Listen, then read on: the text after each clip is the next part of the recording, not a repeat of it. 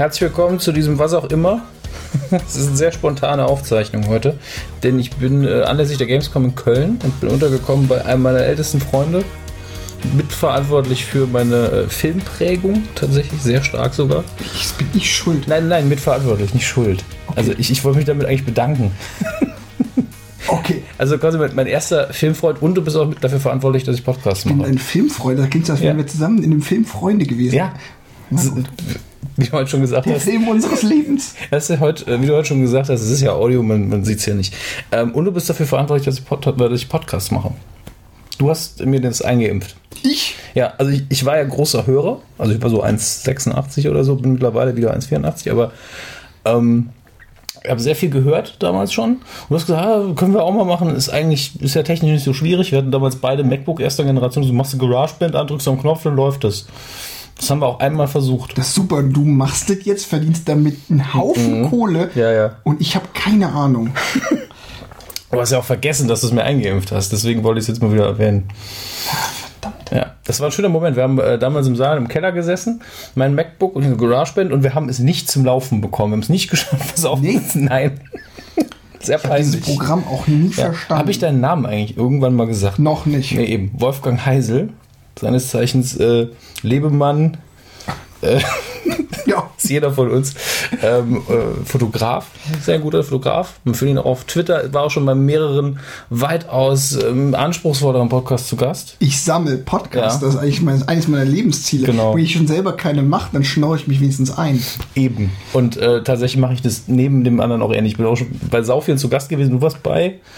Äh, Happy Shooting, eine Folge exklusiv nur mit mir und äh, zweimal Vrind. Die exklusive Wolfgang Heisel-Episode. Ja, äh, einmal, zweimal Vrind, äh, wer redet es nicht tot von Holger Klein, äh, dann Segelradio von Hinak Weiler und nochmal im Zuge meiner fotografischen Karriere bei Radio Raw, ist auch so ein Fotopodcast. Ja. Und auf dem Papier führst, führst du auch das abwechslungsreichste Leben, was man jetzt nicht denken würde, wenn man dich kennt.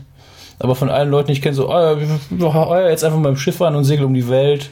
Ich lebe mal ein Jahr in China, weil das für mein Studium einfach wichtig ist. Ja, Und deswegen ist äh, Wolfgang ist ein, einer der ganz wenigen Leute, von denen ich mir noch was bei T erzählen lasse, auch wenn seine Meinungen anders sind als meine, weil die sehr subjektiv sind. Aber ich lasse, das ist wirklich, du bist einer der wenigen Menschen, von denen ich mir einen Tee empfehlen lasse, wo ich dann nicht vorher so diese arrogante Augenbraue hochziehe. nur weil ich in China war. Das hatte wahrscheinlich damit zu tun, aber es ist vielleicht auch, weil ich deine Meinung respektiere. Weil du hast, wir haben heute schon sehr viel diskutiert und wir waren bei vielen Sachen nicht einer Meinung, aber bei dir Ja. akzeptiere ich das sehr. Es ist, äh, ich würde vom Thema abweichen, aber Es gibt, wir haben, noch haben wir ja gar kein Thema. Soweit alles okay. Also wir machen heute. Matrix 2 ist ein super Film. Eine der besten Fortsetzungen der Filmgeschichte. Die Special Effects sind scheiße. Also Das Mikrofon übersteuert Augen schon. War ganz langsam. Gucken an den entsprechenden Szenen. Es gibt einige, bei denen ich die Augen Nachhinein gern zugehabt hätte. Ähm, ja. Wer jetzt Wir- noch zuhört, ist gut. Wer jetzt noch zuhört, ist gut. Der denkt sich, oh, was kommt da noch? Schlagen die sich noch? Wahrscheinlich nicht. Äh, wie gesagt, ich darf bei Wolfgang auf der Couch pennen während der Gamescom, weil das einfach äh, freundlicher und günstiger ist als ein Hotel zu der Zeit. Und ähm, wir uns auch nicht so oft sehen, leider. Das stimmt. Und heute zum ersten Mal seit Jahren auch die Gelegenheit haben zu quatschen, habe ich gedacht, das müssen wir festhalten. Wir machen das, Beweise. was wir über Jahre immer gemacht Genau. haben. Wir sitzen viel zu spät mitten in der Nacht auf der Couch, gucken einen Film und labern dummes Zeug. Ja, und der, wie Wolfgang schon so schön festgestellt hat, damit verdiene ich jetzt mein Geld, zum Teil jedenfalls. Äh, und ähm, das ist ein bisschen surreal, aber so schließt sich der Kreis. Sind wir wieder da, wo wir hingehören. Nur sind wir nicht mehr im Keller, das fühlt sich ein bisschen komisch an, aber pff, ist auch egal. Ich stelle mir einfach vor, es wäre einer. Dominik Hammes, Labering Bullshit since 1994. Hä? Könntest du mal so als Eigentlich- Claim einführen? Ich, ich habe doch früher sprechen gelernt als 94. Was redest du denn? Ich habe jetzt angenommen, dass wir uns 94 kennengelernt haben. Ja, aber ich habe vorher auch schon scheiße geredet, du. Könnte hinkommen, oder? Das kann sein, aber du wolltest ja noch unseren Secret Origin Nee, erzählen. erst nachher. Erst nachher, wenn der Film rum ist. Weiß ich noch nicht. Wird irgendeine Szene Okay. im Film sein, wo es passt. Stimmt, man soll auch bei sowas sein Pulver nicht verschießen, denn man kann nicht die ganze Zeit nur über. Guten Gags erst in der zweiten Hälfte. Ja, die guten Gags kommen alle zwei Sekunden, bevor es vorbei ist. Ähm, wird heute deswegen alles ein bisschen anders als das, was ihr sonst von mir oder von welcher Plattform auch immer das jetzt landen wird, äh, gewohnt seid. Weil Wolfgang kennt mich einfach, glaube ich, auf jeden Fall länger als alle anderen. Besser weiß ich gar nicht. Das weiß ich auch nicht. Das weiß eigentlich niemand. Wir reden ja nie über Persönliches, wir reden ja immer nur über Schwachsinn. Das stimmt. Ich, wusste, ich weiß auch, ich wusste auch jahrelang nicht, hat er eine Freundin, ist mir auch egal. Und so ging es ihm, glaube ich, auch. Wer braucht schon Freundin? Weißt du was, was, heute machen wir einen Audiokommentar. Und es steht ja auch auf der, auf der Seite schon drauf, wenn man einen Audiokommentar zu Sneakers, die Lautlosen von uns beide, ein sehr hoch eingeschätzter Film, lieben wir beide sehr. Super. Ähm, und mir ist nur gerade aufgefallen, wozu wir noch dringend einen, wenn wir noch mal die Gelegenheit haben, einen machen müssen, ist Nummer 5 lebt. Boah, Nummer 5 lebt ist der Film mit der größten zitierwürdigen Sprüchequote pro Minute Film der Welt. Ever. Immer. Ich sag nur, hallo Schatz, was gibt's zum Mittag? Ja, da muss man den Film so gesehen haben, warum das wirklich witzig ist. Ähm, Wenn man aus so einem Satz einen Gag generieren kann, dann hat man alles richtig gemacht. kann sein, dass die Autor. deutsche Übersetzung ein bisschen mitgespielt hat. Ich habe es im Original nie gesehen. Ich habe den auch nie im Original gesehen, ist aber einer der Filme, den ich aus dem Stand zutraue, dass er im Deutschen wesentlich besser ist Ja. als im Englischen. Definitiv. War auch noch die Zeit.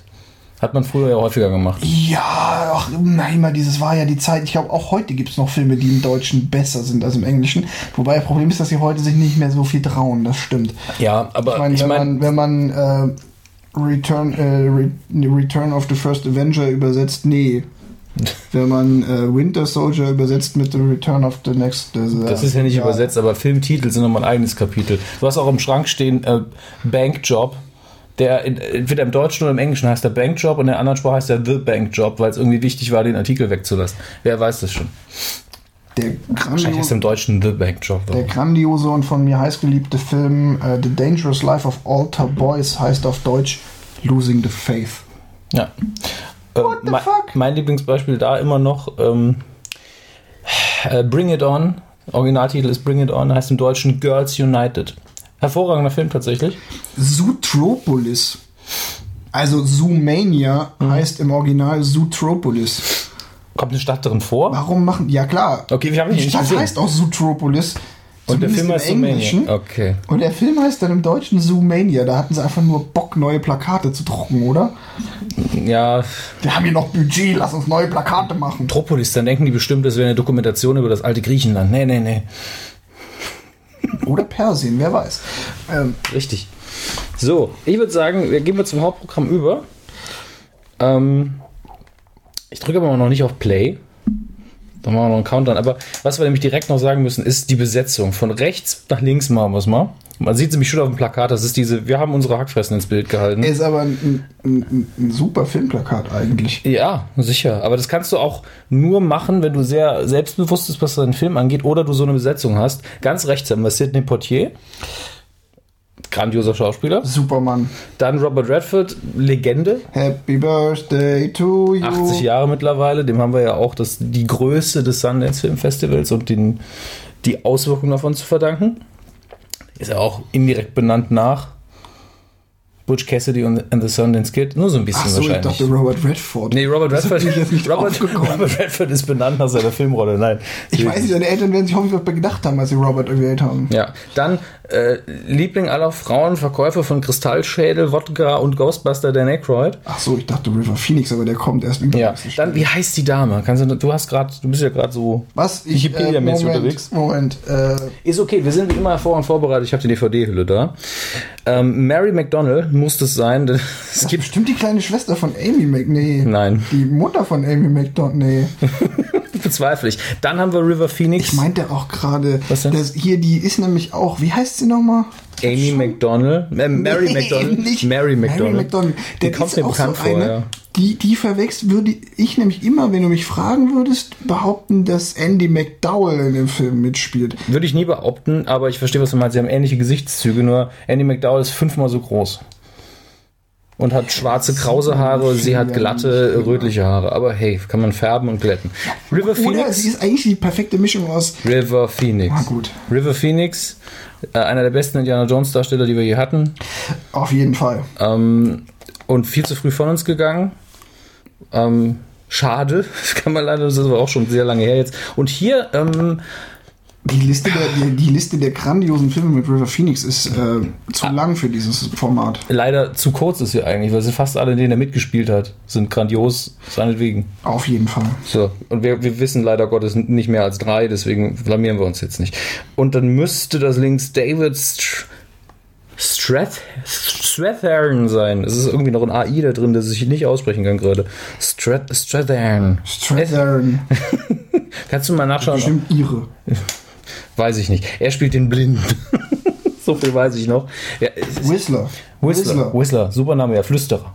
Flüsterer auf Deutsch. Ähm, da, oh, noch ein cooles aktuelles Bild, den hat man danach noch ein paar Mal gesehen. Son of Mary. Francis. Ah, so dann. Und Thomas. Scott Strathern, wer kennt sie Das nicht? ist ihre beste Produktion. Äh, der hat unter anderem mitgespielt in äh, The Bourne Ultimatum.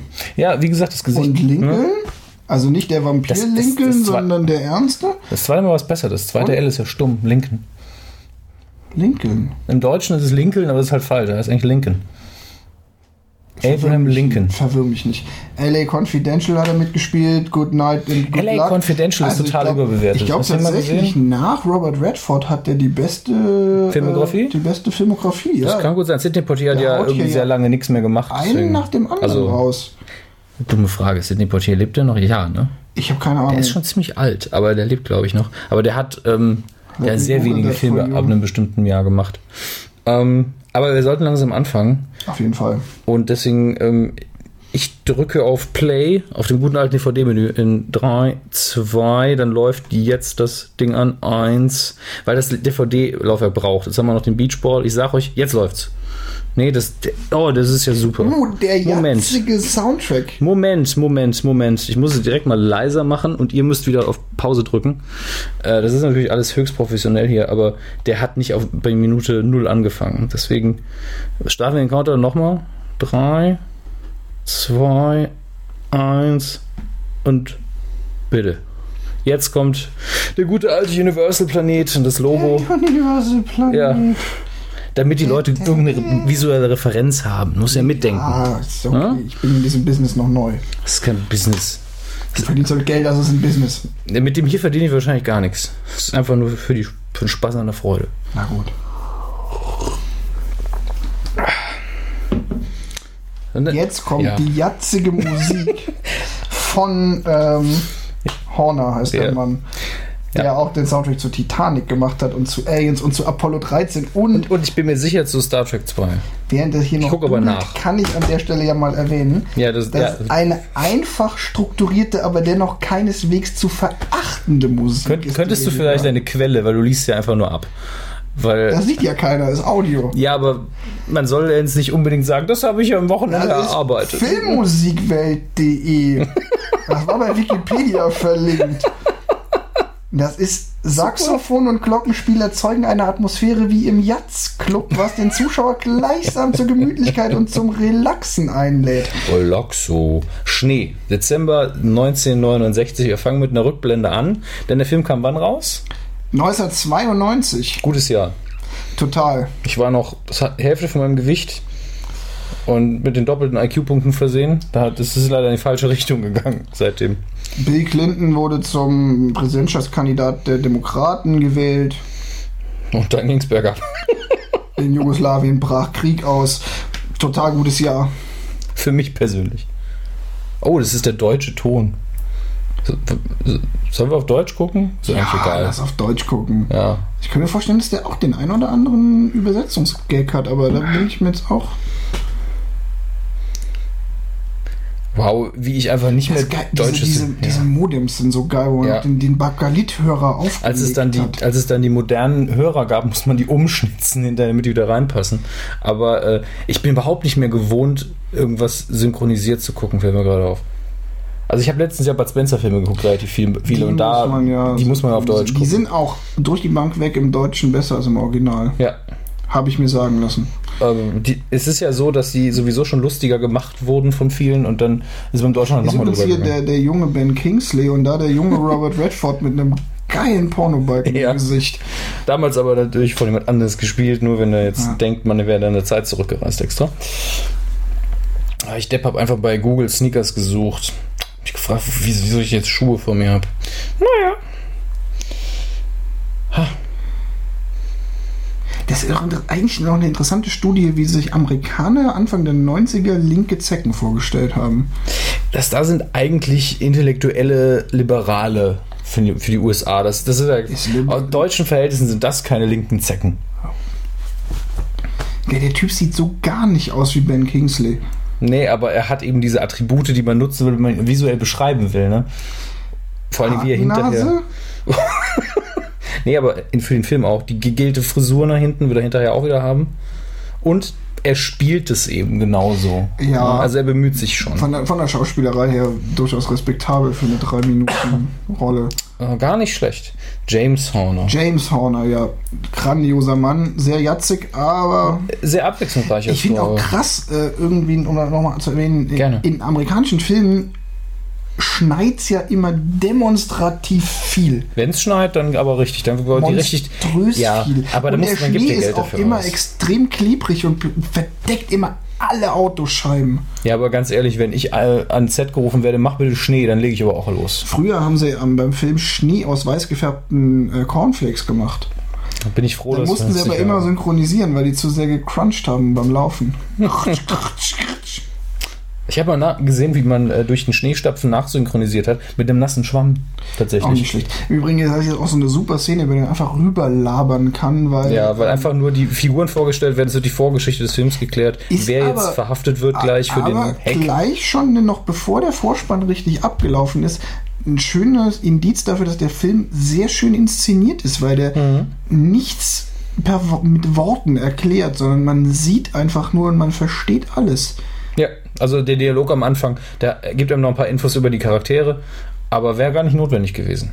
Also um nur zu wissen, die- wer jetzt das ist verhaftet doch auch wird. hier äh, die gleiche Synchronstimme wie irgendjemand, der auch mal Marty ruft in irgendeinem, wahrscheinlich in allen Michael J. Zurück in Fox. die Zukunft. Weil es klingt Doch, eher. das ist, ne? die, das ist die Emmett L. Brown ähm, Synchronstimme. Nein. Nein, Doch! das bezweifle ich. So, ja, er hat es bei 2 und 3. Star Trek hat er auch. Gut, und jetzt sind wir schon in der Gegenwart. Was, woran man da sieht man das? Man hat Am den Rotlicht. nee, man hat das, das ganze Bild. Das ist nicht mehr An, an eingeschränkt. dem schon 1992 faltigen Gesicht von Robert Redford. ja. Das ist. Das ist 25 Jahre her und er war damals schon faltig. Ja, aber ich sage immer, vor allen Dingen Männer erreichen irgendwann so ein Alter oder beziehungsweise so, ein- so einen Look, den haben sie einfach 40 Jahre. Auch super, hier Whistler liest äh, Playboy in Brei-Schrift. Ja, Er ist der einzige Mensch, der ernsthaft behaupten kann, dass er den Playboy wegen der guten Interviews liest. Lustigerweise erinnert mich die Figur auch immer an den Blinden in, Rob, in Robin Hood Helden in Strumpfhosen, weil der ja auch ein Playboy liest und der ist halt ausgestanzt mit einer Frauensilhouette. Aber ähm, du hast natürlich recht, aber Playboy, das Klischee stimmt ja. Viele lesen den ja wirklich wegen der Interviews. Ja, ich auch. Und die Synchronstimme von Dan Aykroyd ist tatsächlich sehr gut. Liebe ich. Was passiert hier jetzt gerade? Wir haben jetzt dieses Team von Experten und die versuchen irgendwo einzubrechen, wenn ich mich richtig erinnere, Richtig. um die Sicherheitsmaßnahmen zu testen und dem Genau. Unternehmen dann zu sagen, ihr habt ein Loch, aber Ich- euch kommt mal leicht rein. Sind quasi die, die kommerzialisierte Variante des Chaos Computer Club, der versucht, irgendwo Sicherheitslücken zu äh, aufzuspüren und damit Geld verdient. Genau. Es ist eigentlich so, ich muss schon sagen, so, Mag ich. Das ist ein schöner Beruf. ja, ist natürlich Man auch ist bei den Guten, aber man benutzt die dreckigen Methoden. Das liebe ich. Ich bin schon gespannt, weil gleich kommt eine Szene, die man unbedingt gutieren muss. Ähm, aber ähm, das ist ja eigentlich auch schon so ein geiles Setting. Man hat halt Leute, die machen, was potenziell sie eher zum Bösewicht Mhm. qualifiziert, beziehungsweise eigentlich ist ja der klassische, wir haben vorhin gesagt, ne, ist ein Movie aus dem Heist-Genre oder Heist-Movie. Stand in dem einen Text drin. Ja, es stimmt natürlich auch. Äh, Also Einbrecherkomödie. Ganoven-Komödie. Allerdings sind hier die Ganoven ja tatsächlich gar nicht die, die sich selbst bereichern, sondern die sogar noch so, eine, so ein ehrbares Ziel haben. So Es moralisch. es, es sind die Moral, Ganoven. es sind am Anfang sind es einfach erstmal die gesetzlich Guten, also die irgendwann gesagt haben, wir nutzen unseren Skill mal nicht, um der Gesellschaft zu schaden, sondern zu helfen. Ja, Und sie sind moralisch auch die ganze Zeit auf der richtigen Seite. Ja, es ist irgendwie eine total cool, ein cooles Setting. So. Ja. Sie haben halt den, den Charme des äh, Bösewichts, ohne böse zu sein. Ja, ohne, es ist noch nicht mal der, okay, Das schafft sonst nur James Bond. ja, der hat immer die Lizenz zum Töten, der wird noch nicht mal getötet. Aber in Oceans 11 zum Beispiel sagst du ja, ey, die Opfer haben es eh verdient, ne? Und äh, da tut es dann auch nicht weh. Oh, leise geht, leiser geht nicht mehr. Gut. Die Ja, Alarmanlage war für uns gerade sehr laut. Oh, ein Time Magazine. Ich wollte gerade noch gucken, was auf dem Cover ist. Schade. Ja. 92, recherchieren Sie mal. Nee, Quatsch. Du lass mal. Jetzt! Achtung! Bam, auf die Ein- Fresse. Einer der schönsten Stürze der Ja, Filmgeschichte. auch überflüssig, nur für einen Gag und deswegen sympathisch. Weißt du eigentlich, ob der gescriptet war? Der Auswendig weiß ich es nicht, aber es war ja eindeutig eine Stuntman-Szene. Man hat ja von Redford gar nichts gesehen. Wahrscheinlich schon, und der ist auch so, er hat sich auch so dilettantisch da auf die Fresse Der gelegt. hat sich sehr bewusst abgelegt, glaube ich. Ja, Ja, ja. Aber das ist übrigens ein typischer 90er-Jahre-Haarschnitt, den der Sicherheitsmann da hat. Auf jeden Fall, den hattest du damals auch. Mm. Nur größer. Und ohne Gel im Haar, das war das Problem. Aber ähm, um ja nochmal drauf zurückzukommen, ich finde ja auch, auch wieder so ein total cooles Mittel. Eigentlich eine super ernste Szene, die dann durch diese Sturzszene von Robert Redford genial gebrochen wird. Ja, man zeigt halt damit sehr früh im Film, ja, es ist aber auch lustig. Weil Richtig. bisher war noch nichts Lustiges da. Es ist ja eine, eine, eine Komödie, die auch wirklich grandiose Gags hat. Ja. Und deswegen kann man das jetzt auch so locker aufgreifen und dass er so charmant, so suffisant ist, kommt auch jetzt nicht mehr komisch rüber. Also nicht, nicht seltsam rüber. Genau. Und by the way, Whistler, beste Figur im Film, sehr cool, was sie damit gemacht haben. Der ist ja unter anderem wirklich Experte, weil er einfach ein gutes Gehör hat. Deswegen heißt er so, deswegen ist er so die Geheimwaffe, weil er auf Dinge kommt, auf die sonst keiner kommt. Ich liebe die Figur sehr. Und das Jetzt auch selten. hier super Schnitt, ne? Er fragt noch, Super wie viel willst du haben? Und dann 80.000, 90.000, 100.000. Diese, Coole- diese stylische Kamerafahrt, die Drehung dann noch, und sowas vermisse ich heute auch. Die ist nämlich langsam, schön, unspektakulär. Ja, und man hätte es halt viel simpler lösen können. Man hat es einfach gemacht, weil es dem Moment eine gewisse, ein gewisses Gravitas Ja, gibt, aber eine gewisse genau das ist halt, ist halt die Sturzszene auch. Sie haben es gemacht, weil sie wussten, wir, der Gag steht nicht für sich selbst, sondern der Ja. Gag gibt dir als Zuschauer eine unglaublich wichtige Info. Wenn du nämlich reingehst, ohne zu wissen, welchen Mhm. Film gucke ich heute, merkst du an der Szene das erste Mal, hey, es ist eine Komödie. Ja. Das ist unglaublich wichtig. Das ist viel wichtiger als alles, was bisher im Film gesagt wurde. Ja, also man ist sich hier ganz bewusst, dass halt die kleinen Dinge wichtig sind und dass man nicht nur irgendwas macht, weil es entweder ein Gag ist, einfach weil man machen kann, oder äh, weil es cool aussieht, sondern es hat alles eine Funktion. Jetzt wird nämlich erst erklärt, was die da eigentlich gemacht haben. Bis Mhm. jetzt hast du als unbedarfter Zuschauer, das haben wir jetzt ja leider verraten. Ja, aber Ähm, wenn man ein bisschen mit Wissen, Wissen mitbringt, dann kann man Ja, auch ja, drauf. ich So bin ist es ja nicht. alt genug, dass man da jetzt nichts, keine Angst vor Spoilern haben muss, aber eigentlich als Zuschauer hast du jetzt erst erfahren, Auch was die eigentlich super machen. Detail mit der Krawatte gerade, weil man vorher einfach in der College-Jacke gesehen hat, jetzt als mindestens 40-Jährigen. Und er war jetzt in diesem Business-Meeting, aber es ist überhaupt nicht seine Welt, er hat überhaupt keinen Bock da drauf. Ja, ja. Aber es ist halt notwendig. Und hier sind wir jetzt in der geilen Firmenzentrale, die natürlich für die Kameraarbeit super ist, weil es ein offenes Loft ist, aber sieht doch einfach schick aus. Oh. Gottes Willen, River Phoenix. Ich glaube, mittlerweile sind wir älter, als River Phoenix je wurde. Auf jeden Fall. Ah, das tut richtig weh. Und hier die typisch gecasteten und au- Sag mal, der hat übrigens gekleideten auch deine Beamten. Frisur, ne? nur kleiner. Und roter Pornobalken. Ach, schön. genau, jetzt hat er seine Krawatte ja auch wieder zugezogen, weil halt die Businessleute kommen. Mhm. Genau. Also, Es sind simple Dinge, aber sie sind klein und subtil und man braucht sowas, finde ich. ja, auf jeden Fall. Und ganz ehrlich, ich habe oft das Gefühl, dass das heute nicht mehr gemacht wird. Also vielleicht bin ich jetzt wirklich so in diesem früher war alles besser Modus drin, aber Naja, ich glaube halt schon, dass die, also man merkt halt, dass der Film wirklich von einem richtig guten Autor ist. Ähm, da, da sind ganz viele Details drin, die einfach unglaublich wichtig sind. ja, ich weiß jetzt nicht, wie, wie der Schauspieler hier heißt, der ältere Herr mit der Brille, aber ein super nebender Figur, weil er halt immer aussieht wie der böse Bürokrat. Er sieht einfach schon so aus. Draußen äh, kommt, kommt jemand nicht mehr raus aus seinem Auto.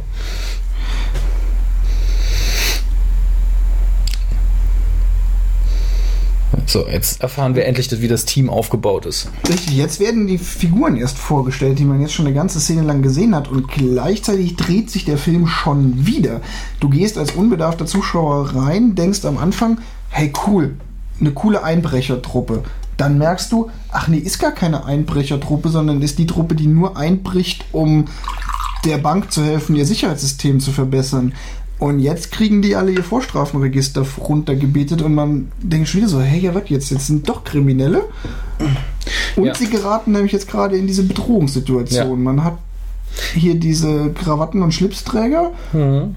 Ähm, ich finde es krass, wie sich auch Business-Mode seit den 90ern verändert hat. Diese super breiten Krawatten, das ist heute total hässlich. Ich finde die auch heute noch, äh, fand die damals schon sehr hässlich. Und jetzt offenbart er sich als die NSA und dann, FBI, FBI, NSA Nein, hat diese NSA. National Security Agency, hat er gesagt. Hatte? Jo. Okay, dann entschuldige mich. Und seit Edward Snowden wissen wir, das sind die Bösen. Waren sie auch in den 90ern schon. Ähm, Ist aber tatsächlich äh, zwischen meiner Geburt und Edward Snowden die einzige Referenz auf die NSA, die ich hier hatte, der Film. ich hatte irgend, ich weiß nicht mehr, wo ich das her hatte, aber ich habe irgendwann mal googelt, weil man eben in, ähm, in Bayern irgendwo Echolon, ich bin mir nicht sicher, ob es so heißt, oder Echo, ne, Echolon müsste es eigentlich sein, diese Überwachungsstation stehen hat. Und die steht da halt, glaube ich, schon seit den 80ern, ich bin mir nicht mehr sicher. Ähm, und die haben jetzt einen richtigen Namen benutzt, wir wissen, wer sie sind. Das ist auch übrigens total gut inszeniert.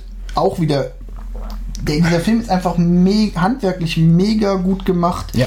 Man hat nämlich vorhin, als er das Geld von der Bank geholt hat, haben sie einen Auszahlungsbeleg ausgefüllt und dann hat man gesehen, wie sie auf der Schreibmaschine Martin Bishop tippt. Ja.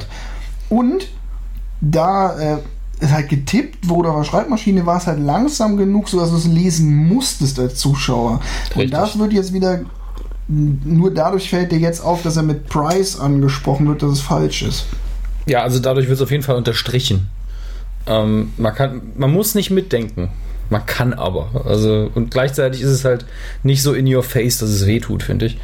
Ähm, was aber. Ja, wer dann halt nicht gemerkt hat, dass er anders angesprochen wird, hat aber trotzdem verstanden, dass Eben. es jetzt gerade eine Konfrontationsszene war. guck dir diese Jeans an, wie die den Schwanz betonen. Das war noch Zeiten.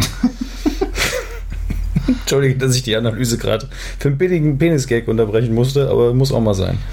Total gut. Ja. Ich bin immer wieder fasziniert davon, wie sich auch Büros in der Zeit verändert haben, was da an Technologie rumsteht, was man einfach nicht mehr braucht. Hier, Kaffee, trinkt niemand mehr. Alle noch so. Tok, tok, tok, tok. Vollautomat. Ja, Das sind noch die guten alten, das ist ein Mr. Coffee im Übrigen. ja, das ist ein Mr. Coffee, nicht dieses Ding aus Spaceballs. Gut zu wissen. Hier kriegt ihr die harten Das ist aber Infos. vor allen Dingen auch so ein Gag, wo ich sagen muss, so, den habe ich bei Spaceballs nie verstanden. Das stimmt. Dass Mr. Coffee nicht einfach nur Herr Kaffee heißt, sondern eigentlich eine Kaffeemaschinenmarke ist.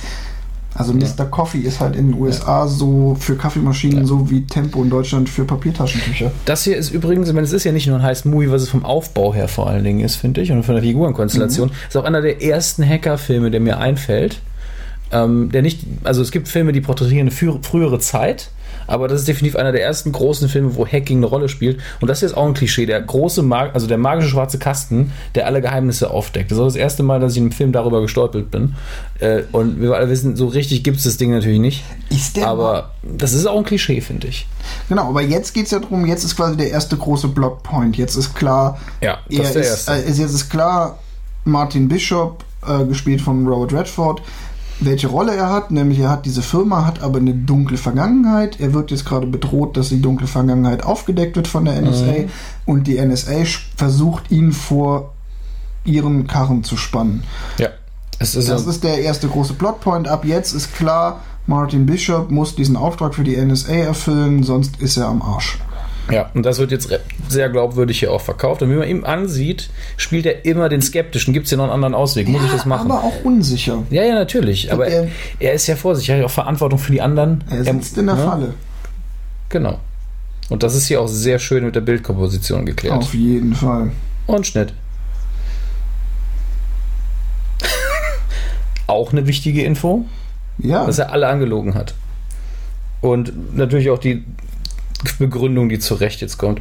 Aber ähm, auch ja. eine extrem geile äh, Synchronstimme für einen Cindy Poitier? Sidney Poitier. Auch sehr gut, ja. Redford sowieso, ich weiß gar nicht, wen, wen der noch spricht, weil. Ist die Synchronstimme von Robert Redford nicht jüngst gestorben? Nee, die von Tom Hanks ist gestorben. Ja, aber wir wissen ja auch, dass das sehr oft die gleichen sind, ohne dass man es mitbekommt. Ah, so. Robert Redford ist aber auch. Ist es, Unfassbarer Schauspieler. ist unglaublich gut. ja. Und eben auf diese unaufgeregte Art und Weise, wenn man zu jemandem sagt, Robert Redford ist echt ein geiler Schauspieler, sagt jeder, ja, was macht denn der Geiles? Der ist ja immer nur so, hm, ja, aber er spielt eben so subtil und natürlich. das kriegt einfach nicht jeder hin. Er hat aber, ich meine, er hat jetzt nicht so diese ähm, Klischee-Rolle, für die man einen Oscar kriegt. So, spiel mal Nazi, spiel mal KZ-Ding. Aber Ne? All is Lost, dieser Film, wo er den Segler spielt, wo er irgendwie in dem ganzen Film nur zwei Worte spricht. Puh, Hammer. Scheiß Drehbuch. Zu dünn oder was? Zu wenig Dialoge. Ich meine, ich mein, da ist ja äh, in der Folge Gimmer Girls ist ja die 5000 Prozent mehr Dialoge dann. Ach, Ganz ehrlich, ich würde da sofort einziehen in dem Ding. Also ja, ist cool mit dem. Also ist auch. nur der Glastisch nervt, ich hasse Glastische. Aber viel Technik, viel offener Raum. Oh Gott, den Dan Aykroyd in der Phase, den ich am sympathischsten fand. Ja, Er hat zwar die geilsten Filme fast schon alle hinter sich gehabt, die, in denen er dabei war, aber er ist da der, dieser Knuffelbär irgendwie. Ach, da ist sie. die eine Frau, die mitspielt. Wie heißt sie nochmal? Amy McDowell. Ach nee, Andy McDowell. Nein, Mary Es McDonald. ist übrigens, was ich vorhin erwähnen wollte, dass du mich rüdest unterbrochen hast. Oh. Sie ist die perfekte Mischung aus Andy McDowell und Jamie Lee Curtis. Lass ich jetzt einfach mal so stehen. Das würde sie bestimmt auch gern hören. Ach, guck, es sie spielt gar nicht selbst. Das kleine China-Kind spielt. Ja, du darfst es, du hast es ja studiert.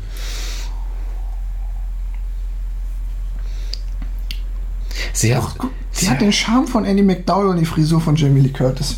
Tim Lee Curtis hatte meistens noch kürzere Haare. Das ist auch eine typische 90er Jahre Frauenfrisur. Das ganze Outfit von ihr schreit 90er. Dieses, diese devote Halsband, das ist auch so. Warum, warum gelten Halsbänder als so devot? Weil die unter anderem ähm, We- we- in wegen, äh, bestimmten Szenen als ähm, Marker für Ja, solches aber- Verhalten verwendet Ja, werden. f- aber von wegen auch Halsband und Kette dran, klar. Aber ich habe auch schon das Gegenteil gesehen, dass die Domina dann ein Halsband hatte. Was soll denn das?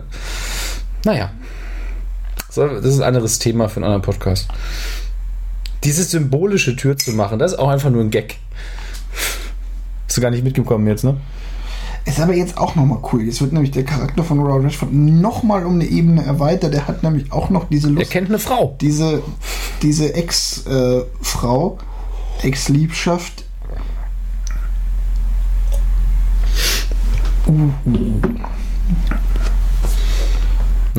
Er weiß genau, er hat keine Chance, wenn er das erstmal mit Smalltalk versucht. Er muss genau sagen, was Sache ist. Und wenn es ernst ist, weiß er auch, dass sie mitmacht. Ja, sie ist ihren. Aber gut, die heißt ja auch Meg. Von daher. Ha, lustig. Und dann im Grinsen sieht man dann wieder, ja, okay, Hey, ist sie hat bei Battlestar Galactica mitgespielt. ja, war sie Präsidentin. Richtig. Nicht schlecht. Oh, der Klischee-Mathematiker. Ja, super. Rollkragen, weiß, Ja, Haare. in den 90ern durfte man das noch, wobei ich heute wird es auch noch funktionieren. Ja, die, die sehen halt so aus. Ja, es, es muss nur ein bisschen abgedreht sein. Das ist hier, äh, um nochmal in die Zitatekiste zu greifen, Bitte. sagt ja auch schon das äh, Lexikon des internationalen Films. Oh Mann. Es sei eine humorvolle Einbrecherstory, deren Hightech-Gewand alten Klischees den, den Anschein des Neuen verpasst. Ich finde das immer noch sehr, sehr doof. Ist es auch, aber in dem, das ist äh, ein Indiz für die These des. Ja, aber der, er sieht nicht aus wie Albert Einstein immerhin, ne? Hatten wir auch oft genug. Erinnerst du dich noch dran, äh, an den Film IQ mit Meg Ryan und Tim Robbins, wo Walter Matthau wirklich Albert Einstein gespielt hat? Nee, ja, oh doch, stimmt. Der war gar nicht- relativ Ja, deutsche Genau, Claim. der war gar nicht scheiße, aber man hat sich immer noch gefragt, warum bitte macht man einen Film über die Nichte von Albert Einstein? Ey, sie hat bei Independence Day die First Lady gespielt. Auch das. Und das war, gab nie eine Rolle, die mir egaler war. Immer vorgespult, wenn sie gestorben ist. Hm.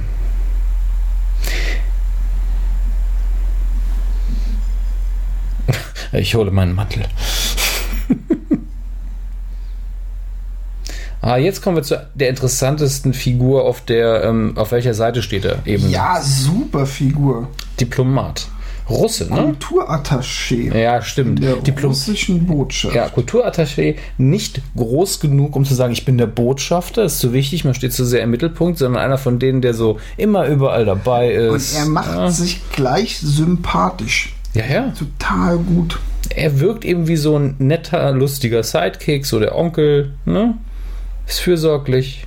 Und man weiß einfach, trotzdem man hat so das Gefühl, irgendwie ist er komisch.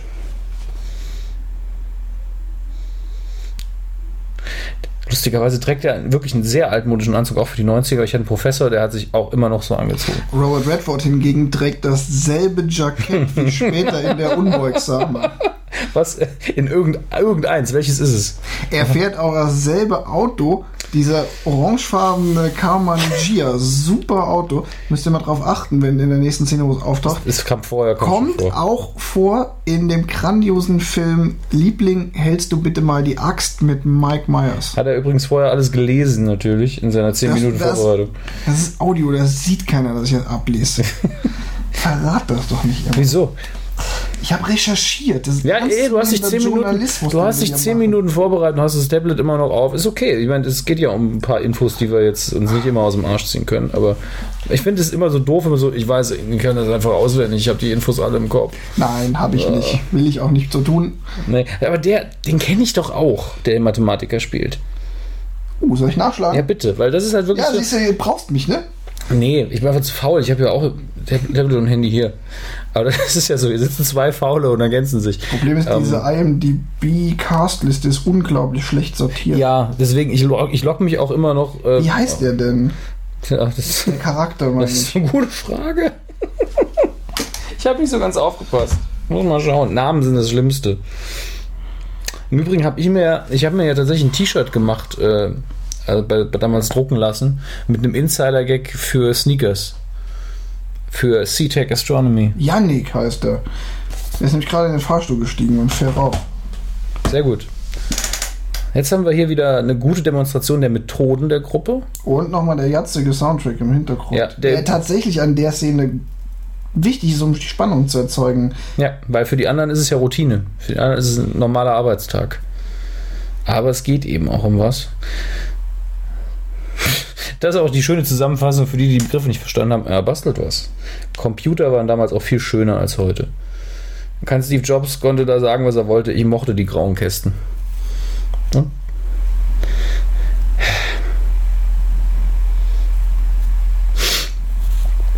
So. Das ist übrigens James Earl Jones, den du vorhin nicht erkannt hast. Shame on you. Ne, nein. Nein. Der ist noch nicht aufgetreten. James Earl Jones spielt mit, aber der ist noch nicht aufgetreten. Ja? Ich dachte, der, der erst am Ende kommt. Ja, Der das, sagt, das ist der mit Region ja, der Vereinigten Staaten Genau, der der kommt erst am Schluss. hat die Benjamin Blümchen dachte, das war der Synchronstimme. gleiche. Nein, der, das war ein Weißer, der vorher reingekommen ist. James Earl Jones ist schwarz. Weiß, schwarz. Ich weiß, du siehst keine Farben, du bist kein Rassist, du siehst es Wäre mir jetzt echt nicht aufgefallen, dass der vorhin nicht schwarz war.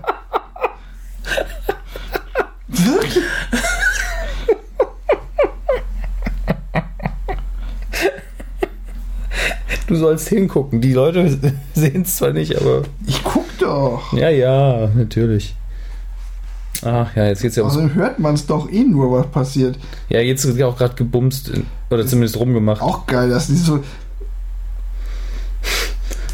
grandios anfängt zu stöhnen, obwohl noch nichts passiert ist. Ja, es ist halt ein krasses Mathe-Groupie. Der äh, Mathe-Nerd wird übrigens gespielt von Donald Logue. Ja, und der hat auch einiges Der, noch gemacht. Ja, unter anderem der Patriot. Der muss doch hier sau jung sein in dem Film. Oh, das ist gut möglich. Er wirkt halt so ein bisschen aufgedunsen, das macht ihn ein bisschen älter. Aber. Das, das ist halt das Einzige, was in dem Film so zu übertrieben Ja, fast wirkt. Aber also die aktuellste Rolle, die er mit die er spielt, ist ähm, in Gotham, der Serie. Ja, Der stimmt. Harvey Bullock. Das macht er auch sehr gut. Auch über, über, naja, über Gotham muss man halt auch reden in Dann Länge, hat er aber. in Vikings mitgespielt, in Sons of Anarchy. Mhm. Ähm, The Reef 2. Und jetzt wird die Szene wieder neu nachgespielt. Ich habe schon gedacht, man hätte hier einen kleinen Schnittfehler drin. Aber wir sind ja im Video. Der Film macht keine Schnittfehler. Oh, der hat auch in Zodiac Spur des Killers mitgespielt. Guter Film. So.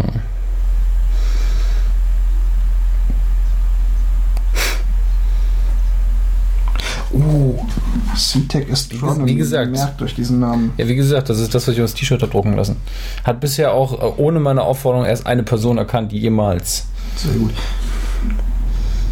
Ich liebe das ja. Das vergessen ja auch alle, alle ganz schnell wieder. Das ist übrigens auch total witzig, die Methode, wie sie ihr Passwort knacken, indem sie einfach ihre Videoaufnahme, die sie aus dem gegenüberliegenden Gebäude gemacht haben, Mhm. Analysieren, ist ja heute immer noch eine der effektivsten Ja, Methoden, natürlich. Passwörter zu Also knacken. äh, es gibt ja nur zwei oder drei wirkliche Methoden. Das eine ist halt einfach gucken. Indem du, damit umgehst du halt die Sicherheitsmaßnahmen und, und versuchst es dann zu erraten. Das andere sind die Brute Force Attack, indem Jetzt- du es immer durchratterst. Und, Also und äh, die erste Szene, Entschuldigung, ich unterbreche, wo Whistler seine Magie zeigt. Ja. Und es gibt, das wird hier auch, das wird hier ganz krass gemacht, ist Social Engineering. Also der Film hier zeigt ja eigentlich Ja, alle ja. Beispiele, wie Hacken funktionieren kann. Ähm, und gibt auch su super Erklärungen dazu, weil Social Engineering ist einfach die effektivste Methode, irgendwas rauszufinden. So. Genau. Dinge, die man heute nicht mehr versteht. Anrufbeantworter, sowieso Service, hä? Auftragsdienst ist Mailbox, ne? Auftragsdienst. Menschen statt Ja. ähm, Tonband. Genau. Das ist auch schön, diese, diese Detailaufnahmen Ja. und die Erklärung dazu. Jetzt total Ach, super. typisch den Aykroyd. Es ist nämlich auch diese, diese Einführung. Wir sind bei Filmminute wie viel? Moment.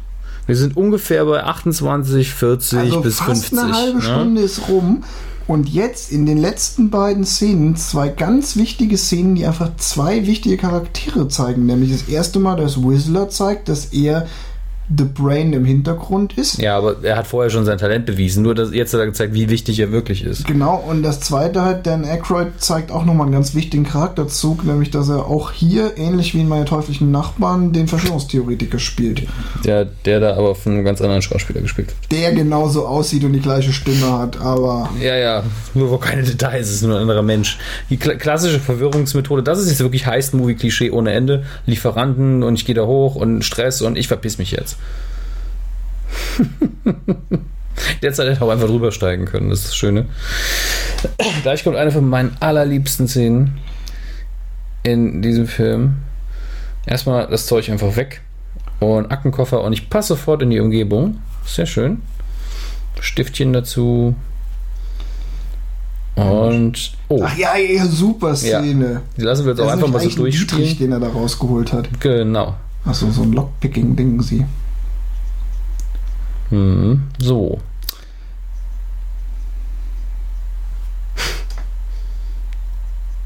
MacGyver hat jetzt schon längst Fingerabdrücke drauf gepustet irgendwie, ne? Ach, das ist aber viel, viel witziger. Ja klar, das hier ist die beste Lösung in diesem Film. Vor allen Dingen, weil die sich alle anstrengen, es irgendwie zu machen. Ja, sie haben ja auch eine, der hat ja hier so eine Ja. super Anleitung. Es ist ja auch, damals aus Vietnam. es gibt kein besseres Timing äh, als diese Szene. Und es ist wirklich nur für einen Gag in diesem Fall. Äh, Das macht so schön. Entschuldigung, dass wir es euch jetzt so ein bisschen vorwegnehmen.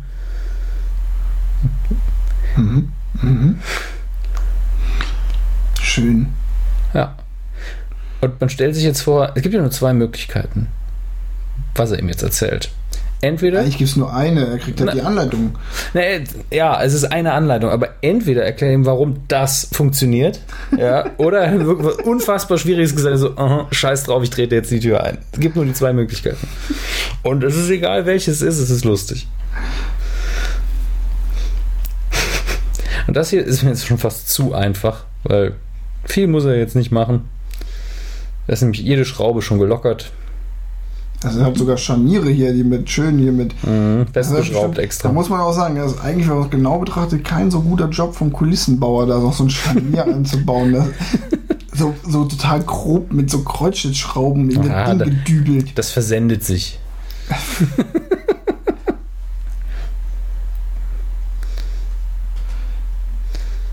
Ja, das Schöne ist einfach, diese Szenen zeigen halt schön, wie dann diese Charaktere auch zusammenarbeiten. Das, Mhm. das Und- ist immer noch Charakterentwicklung. Und Ja. das ist halt was, ja, so viele Filme heute, ja, ich sag nicht heutzutage, aber so viele andere Filme falsch machen, einfach nicht die Zeit zu nehmen, die Charaktere zu entwickeln. Die Ja. ich dann aber auch brauche, um den Charakter lieben zu lernen und dann entsprechend auch mitzufiebern am Ende. Ja, das ist wirklich was, was oft fehlt. Ähm, man kann ja die größten Actionfilme haben, aber die Action ist halt scheißegal, wenn mir die Figuren egal sind. Richtig. Und hier ist es ja noch nicht mal Action und hier ist man echt bei den Figuren dabei und hier geht es ja um quasi spürbare Schicksale in einer realistisch gezeichneten Welt. Warum soll ich um Ja. eine Figur weinen, die ich nicht lieben gelernt habe? Genau. Und wo ich auch das Gefühl habe, dass die Welt manchmal auch völlig irrelevant ist, Konsequenzen irrelevant sind. Und das hier ist halt sehr bodenständig und die Figuren sind uns wichtig. Und es ist Also trotzdem auch hier- lustig genug, dass es sich total wohlfühlt. super, weil einfach hier auch äh, Martin Bishop, also der Charakter von Robert Redford, die super Chance hat, nochmal sein Talent zu beweisen, dass er nämlich einfach Leute um den Finger wickeln kann.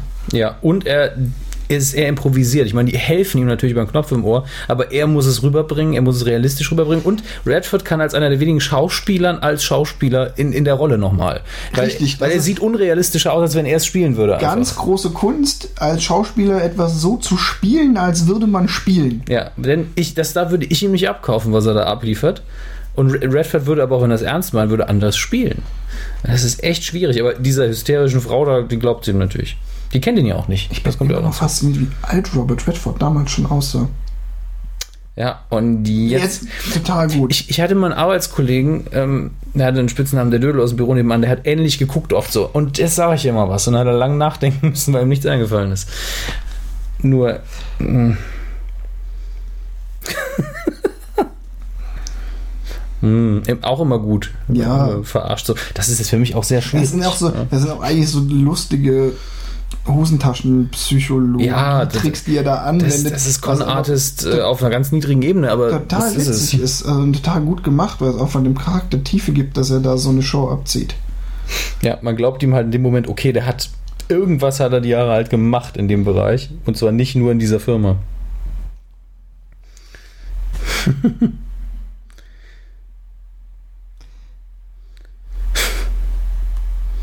Jetzt wird er besser.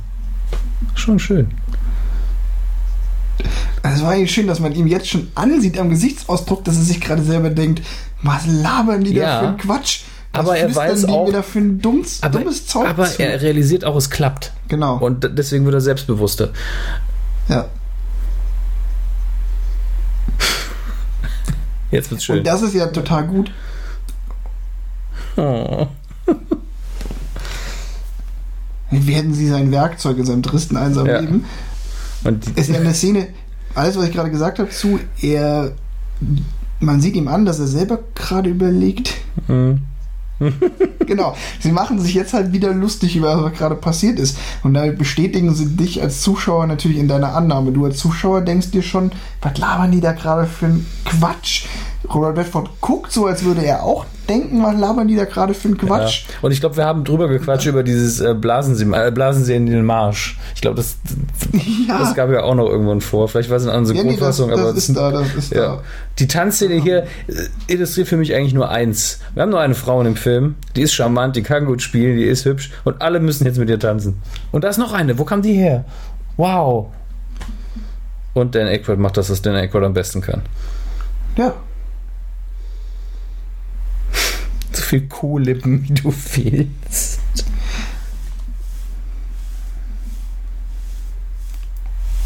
Ich glaube, diese Tanzszene gehört aber auch einfach so ein bisschen zum Zeitgeist damals. Sie ist aber auch extrem kurz. Also es ist einfach nur so. Völlig halt okay. eine und sie illustriert Szene. auch die Charaktere sofort alle wieder. Ja, und es zeigt halt auch einfach innerhalb von einer Bruchteil einer Sekunde, ach, die machen jetzt Party, weil sie haben es ja geschafft. Ja, zumindest denken sie das. Und du weißt als Zuschauer, hm, ich weiß nicht, in 40 Minuten oder so, wie viel das jetzt sind, die haben gar nichts geschafft. Richtig. Aber man weiß eben noch nicht, vor allen Dingen damals hat man, glaube ich, war man nicht so überinformiert über den Plot von einem Film wie heute. Ja. Das stimmt, glaube ich, wirklich. Und da wusste man halt nicht, okay, war das jetzt so eine Einführungsgeschichte? Kommt jetzt ein ganz anderer Plot? Kriegen die einen neuen Auftrag vielleicht? Was kommt jetzt? Und das Schöne ist, weil es eben die Ach Art. so, außerdem- Oh ja, die Lüge jetzt. Aber er weiß es gar nicht, ne, ob es Nee, nee, er weiß es gar nicht. Also er nimmt jetzt an, dass sein Ex-Partner, den man in, in der ersten Szene gesehen hat, ihr erinnert euch da, Ja. es geschneit hat, ähm, gestorben sei im Gefängnis. Und er ist ja mit dran schuld, dass dass er da reingekommen Ja, ist. Also, beziehungsweise er ist nicht schuld, aber er ist halt durch Zufall nicht erwischt worden, deswegen hat er ein schlechtes Gewissen. Gewissen, genau. Ja. Hm. Diese, ja, ach, Dan Aykroyd. Es gibt ganz viele Figuren von Dan Aykroyd in einzelnen Filmen, wo ich denke, kann ich noch einen Film nur mit der Figur haben? Ja, Ich würde einen Film gucken nur mit Ray's Occult Books von Ghostbusters 2. Einen schönen 90 Minuten. Das ist auch eine super Szene, weil Das ist Foreshadowing, ja. Ja, A, das und B, was ich eigentlich gerade meinte, ist, während Dan Aykroyd seinen Traum geschildert hat, hat River Phoenix im Hintergrund Quatsch gemacht. Es ist auch so eine schöne Szene, wenn man den Film zum zweiten Mal sieht. Ähm, dann fällt einem auf, dass der im Hintergrund irgendeinen Kram macht. Jeder Mann und den Frauen. Der Film war. Scrunchy. Scrunchy.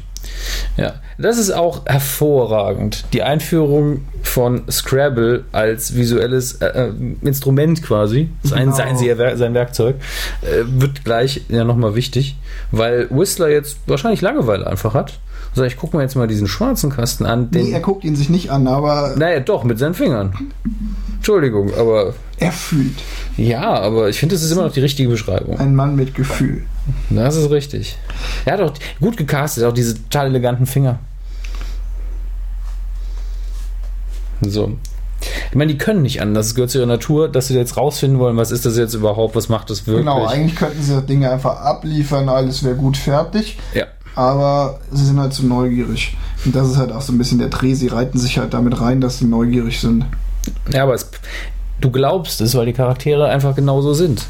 Weil der Film wird ja auch vorbei sein. Das erinnert mich ein bisschen an diese Filmlogik bei Episode 7. Er hat einer im Kino gesessen, er hat sich beschwert, ähm, dass die Ray jetzt noch so lange diese irischen Hügel rauf und runter klettern muss, weil die haben nur ein Raumschiff, warum fliegen nicht einfach direkt zu Luke Skywalker? Ich gedacht habe, okay. Das ist natürlich das größte Problem des Films. So. Ja. Und jetzt Das ist genau, das ist halt auch witzig, wie halt quasi so der. Deshalb ja, ist es ein wollen- Glastisch. Nur deshalb. Das ist halt auch schön halt einfach konstruiert, wie so die, der eine fängt aus Langeweile und Neugier an. Mhm. Witzigerweise fängt er ja auch an, äh, an dem Ding rumzufummeln, wenn man mal genau ist, weil er gar nicht mit Scrabble spielen kann. Ja, das stimmt. Wie willst du Das- als blinder Scrabble spielen? wenn da, Also wenn da nicht noch Braillebuchstaben drauf genau, sind und an einem hilft. Nicht Ja. mit den Steinen. Genau. Ähm, das heißt, der hat halt nichts Besseres zu tun, also fummelt er drin rum und jetzt schwappt aber diese Neugier der Forscher dran. Weil, weil die aber auch alle wissen in ihrem Kopf, da kann, irgendwas stimmt hier nicht. ja, ja. Weil die ja selber Leute sind, die verarschen, sind halt selber Conmen. Und dann merkt man einfach, wenn irgendwas nicht zusammenpasst, ist auch alles zu sauber gewesen.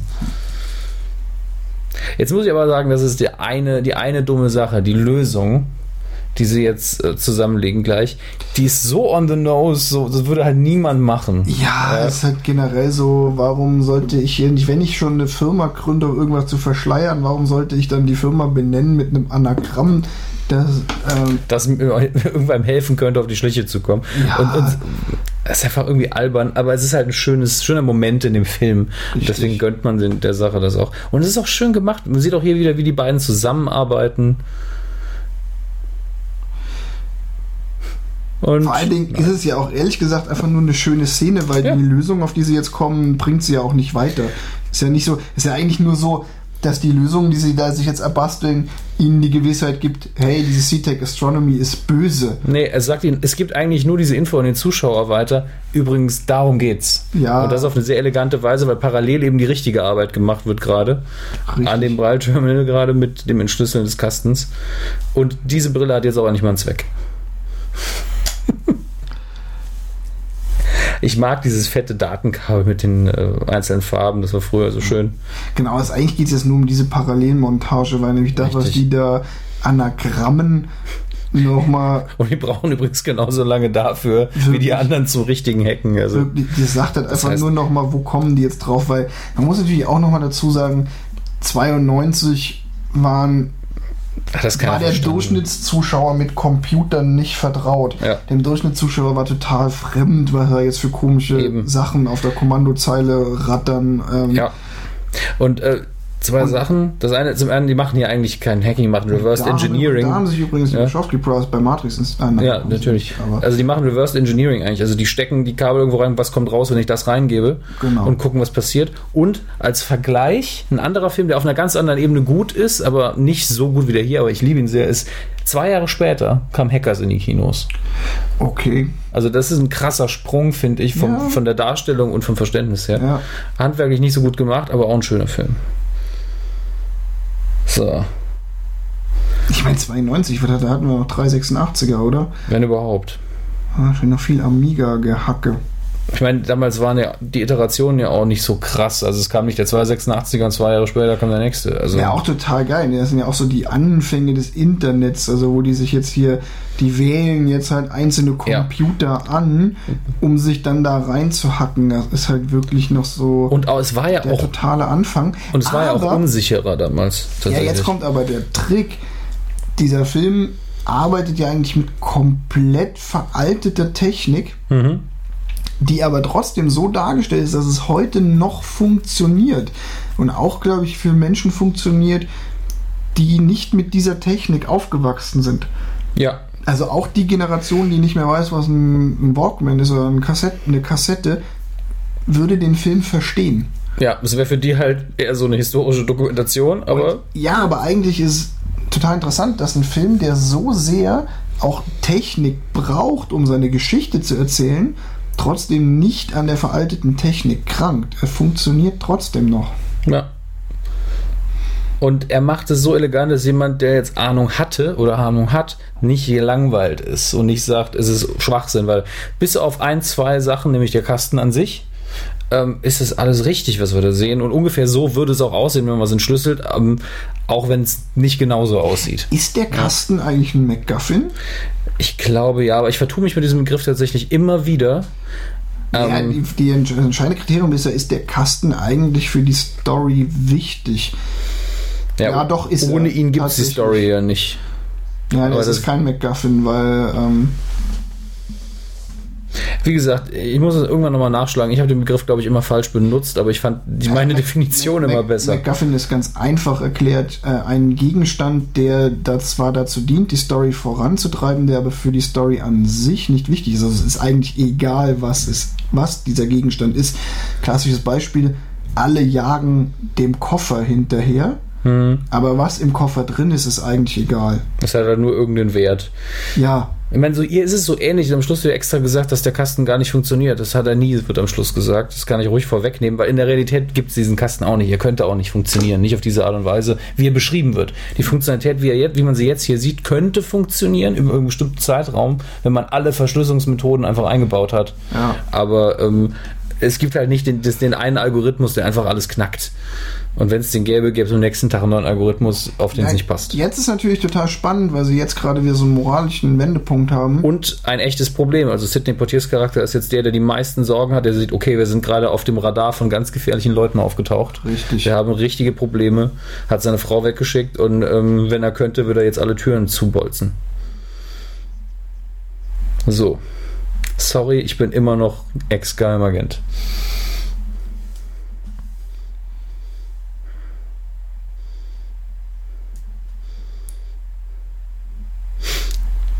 Die Augen fick dich sagen, aber die Worte höflich bleiben, ist immer wieder schön.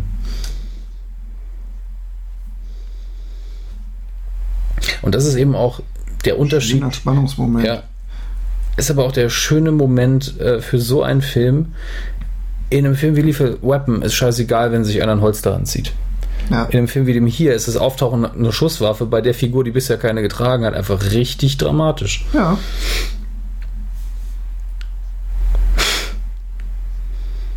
Wenige Worte, viel Mimik.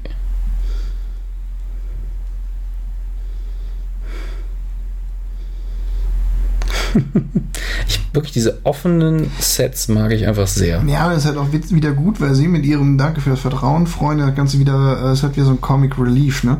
Man hat halt diese unglaublich angespannte Szene und sie macht einen ironischen Kommentar. Das bringt halt wieder dieses, ähm, dieses Komödienelement mit rein. Ja. Und hier dann. Ohne aber auch die Ja. Spannung komplett zu brechen, weil sie jetzt mit dem, er spielt mit der Waffe rum und du hast ja gerade schon richtig gesagt, die Waffe ist hier deutlich wichtiger als woanders mit dieser Szene halt wieder aufrechterhalten wird.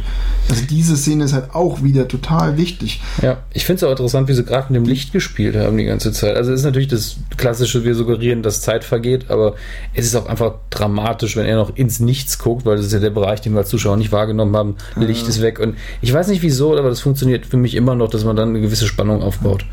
Ja, du hast jetzt halt ein Ensemble Ja, ähm, mit ganz vielen, also du hast halt ernste Charaktere, du hast betont lustige Charaktere, also River Phoenix, Dan Aykroyd, ähm, hier Amy McDonald, ähm, spielen alle die, die, die Susan die Sarandon, lustigen- scheißegal. Susan Sarandon in Jung.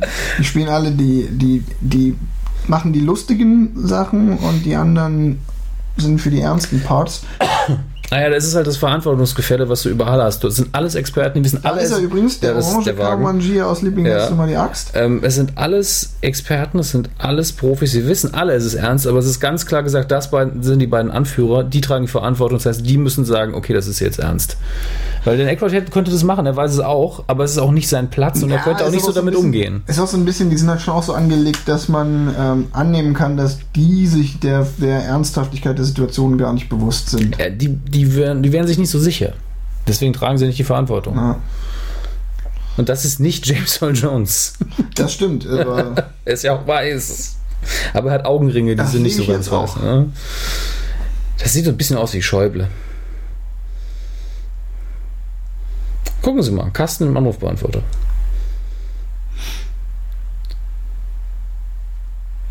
So. Das ist jetzt wieder so, das ist so ein Plot-Device, wo man sich fragt, warum liegt da eine ungelesene Zeitung hinter dem Auto? na, das finde ich jetzt aber nicht, es stößt mir jetzt nicht auf. Nee, es stößt mir nicht auf. aber Es ist halt, das ist halt so ein Klischee, dass es mir nicht aufstößt. Weil es ist sein Auto. Warum? Naja, er, er muss die Zeitung ja nicht gelesen haben. Mutter!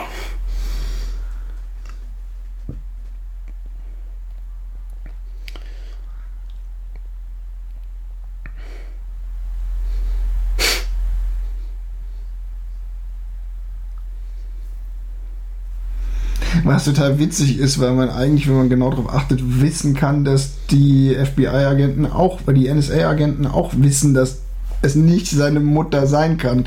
Die kennen ja seine Biografie. Das weiß ich halt gar nicht, ob die Mutter wirklich tot ist. Ja, Oder man kann zumindest. Es kann auch ein annehmen, es kann auch ein so verabredeter Code sein, ne? Es ist ja. also wir wissen es nicht. Geil finde ich auch das Nummernschild. Fällt mir gerade auf To und dann Con. Mag ich. To Con. Das ist mir nie aufgefallen. Mhm.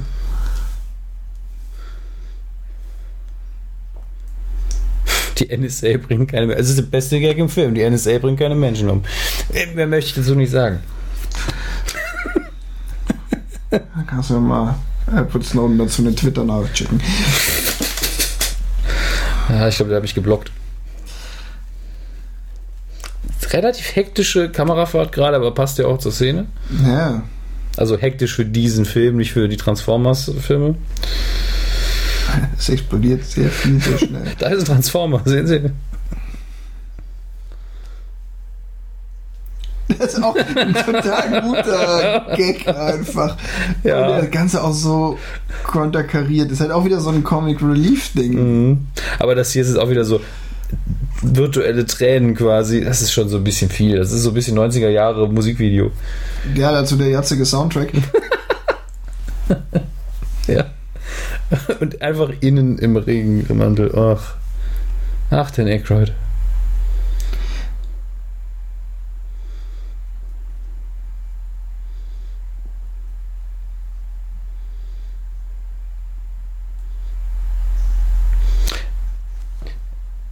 Äh, war es auch blöd, mein Freund. Die hätten das alles vorher überprüfen müssen.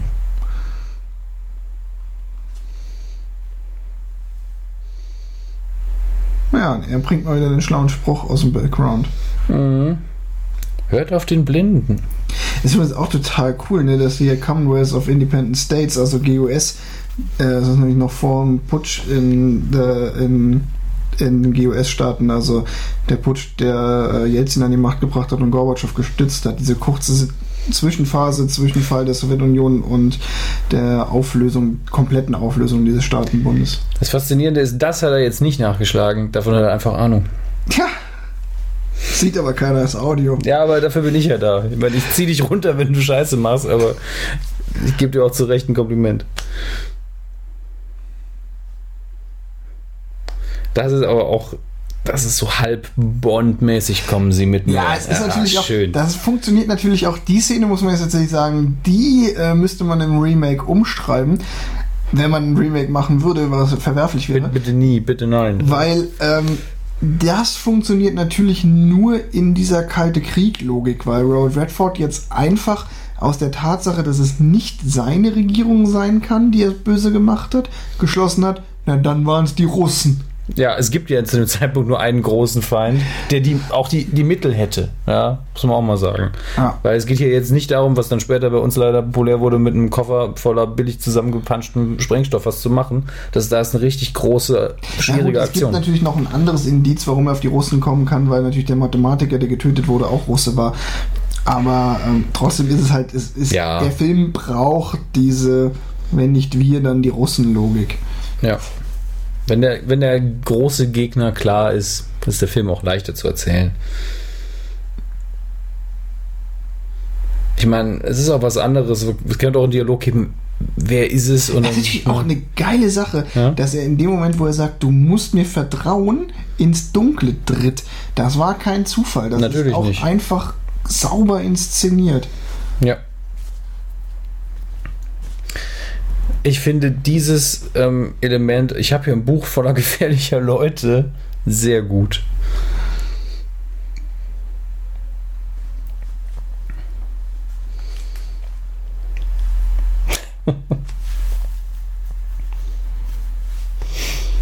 Das ist einfach mal so nonchalant komplett Geheimdienstarbeit erklärt, ist auch schön. Ja. Da ist er hier, Henry Wauwau. Henry Wow.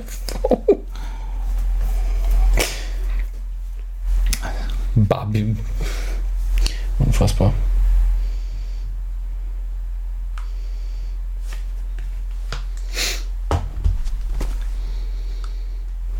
Aha.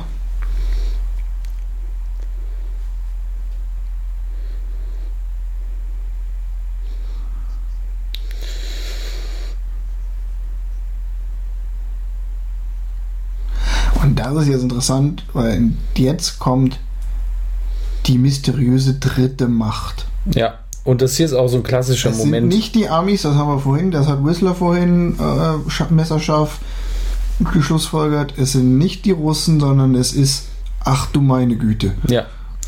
Und das ist ja typische Verschwörungselement. Es ist noch irgendwas, was man überhaupt nicht einschätzen kann, was unfassbar mächtig ist und im Hintergrund ist unsichtbar.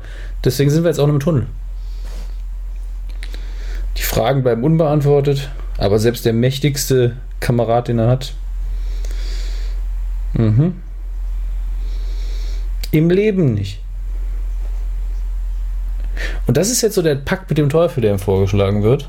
Ja, das funktioniert halt auch nur, wenn man die Russen noch wirklich als Feind auf, Ja. auf Auch wenn das hier ein netter Russe ist, im weitesten Sinne, ist das, was er macht, wäre ja fast Verrat. Das nochmal oben drauf. Und der, auch wie geil, dieser, Ja. dieser blutrote Schein in dem Moment, Mhm. sagt, der auch total völlig unrealistisch ist, wenn man sich die ganze Szenerie betrachtet. Das ist übrigens der Tunnel aus Zurück in die Zukunft. Ist es? Ja. Okay. Ja, ich glaube, Eine Knarre, wo kommt die denn her? Ist auch egal. Spick.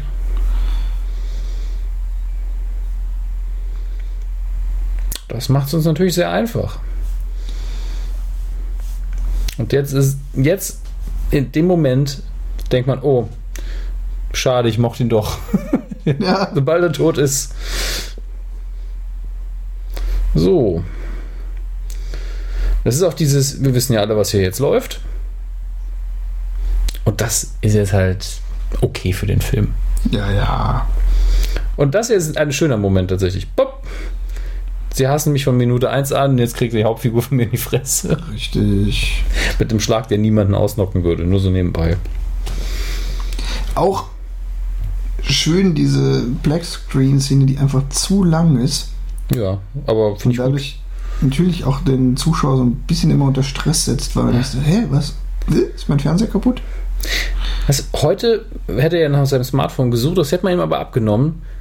Aber ein Streichhölzer haben hätte man im Kalten Krieg einfach du gelassen. kannst, Ne? also auch wenn ich ähm, hiermit äh, nochmal mich zum erklärten Gegner eines Remakes dieses Films mache, Mhm. weil es auch überhaupt nicht nötig Wir, wäre. wir betrachten es Ist- ja aus dem Winkel von heute Ist jetzt. aber schön, dass du den Film auch mit heutiger Technik, weil ich vorhin sagte, naja, der funktioniert auch mit dieser alten Technik noch, er Mhm. würde aber auch komplett ins heutige ähm, Zeitalter übertragen funktionieren. Man müsste nichts ändern.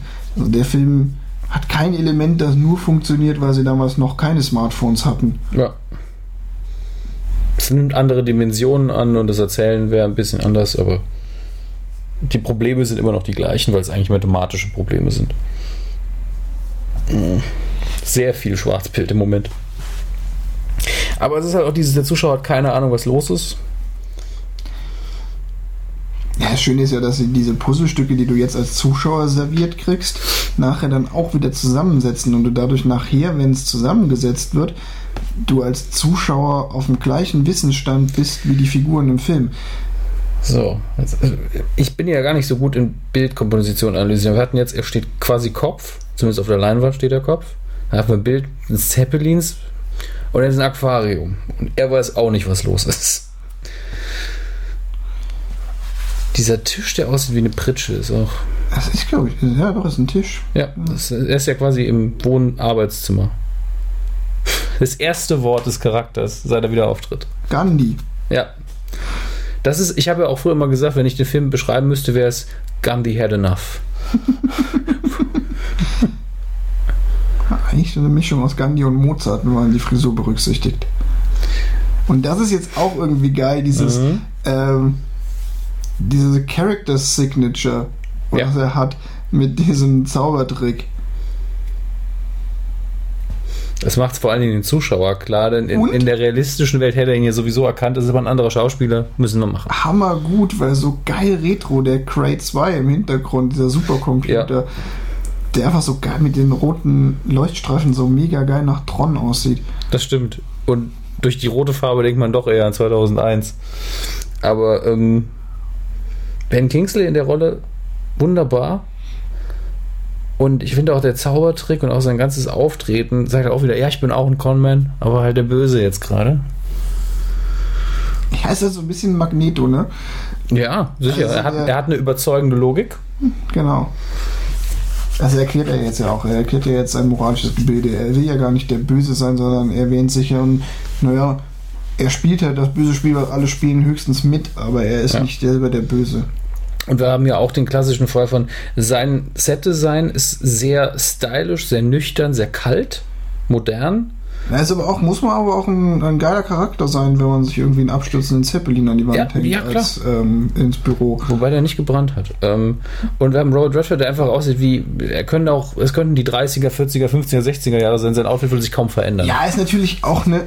Der, der Trenchcoat ist natürlich, ja, natürlich auch das Klischee. Signature-Kleidungsstück eines Privatdetektivs. Er hat- und er hat den- Detektivs. Er hat ihn an seit der Szene ähm, mit dem Kulturattaché bei einem Konzert und das ist dann auch dieses Hardboiled und Agenten-Klischee direkt wieder erfüllt in Ja, dem ja. Moment, wo wir es gebraucht haben. Aber das, wir, wir lesen da sehr viel rein, aber ich glaube persönlich, dass es wirklich kein Zufall ist. Nee, nee, das ist. Ähm, da, Ich- hat, da hat sich schon jemand gedacht, Ja. naja, wir wollen den jetzt äh, in eher in diese Detektivrolle bringen. Mhm. Also, ach, genau wie halt auch Ben Kingsley hier mit dem zugeknöpften Hemd und diesem, diesem Pferdeschwänzchen-Frisur, das ist ja, der soll halt glatt aussehen. Ja. Und worauf ich vorhin auch hinaus wollte, es sieht halt alles komplett umgekehrt aus. Es ist komplett die andere Seite der Münze wie sein Arbeitsplatz, also der von Robert Redford. Ja. Und er ist auch allein. Er hat kein Team um sich rum.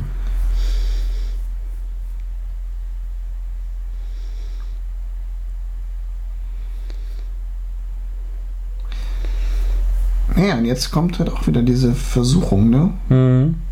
Ist er vielleicht doch ein guter?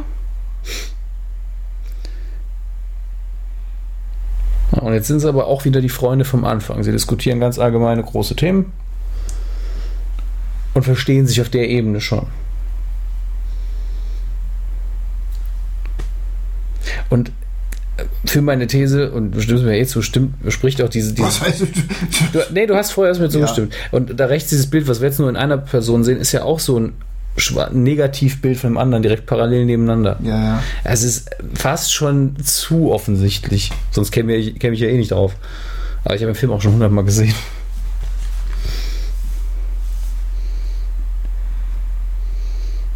Schöner Callback.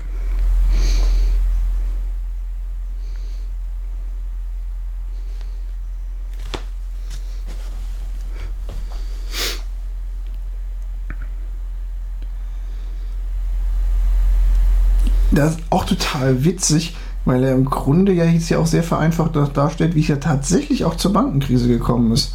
Ja, sicher. Also Es sind da ja haben ja auch Leute einfach gegen das System gewettet und ähm, es damit zum Kollaps gebracht. Ja. Die haben es nicht unbedingt beabsichtigt, aber Nö, die haben es in Kauf genommen, wenn sie clever waren, ansonsten Ja. waren sie einfach doof.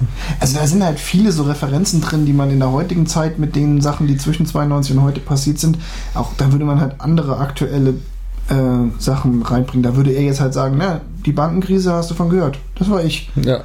Ähm, und halt der ganze NSA-Skandal, den man ja in einer Neufassung verwerten könnte. Ist so, eigentlich halt auch, das ist ja auch eine Qualität des Films, warum der heute noch funktioniert, weil er so ein paar Schlagworte hat, die im, heute immer noch funktionieren und die äh, bisschen- immer noch relevant sind. Aber einfach ein bisschen prophetisch, was das anging. Also die Gefahren konnten wir ja immer sehen. Man hat einen Überwachungsapparat gehabt, damals schon.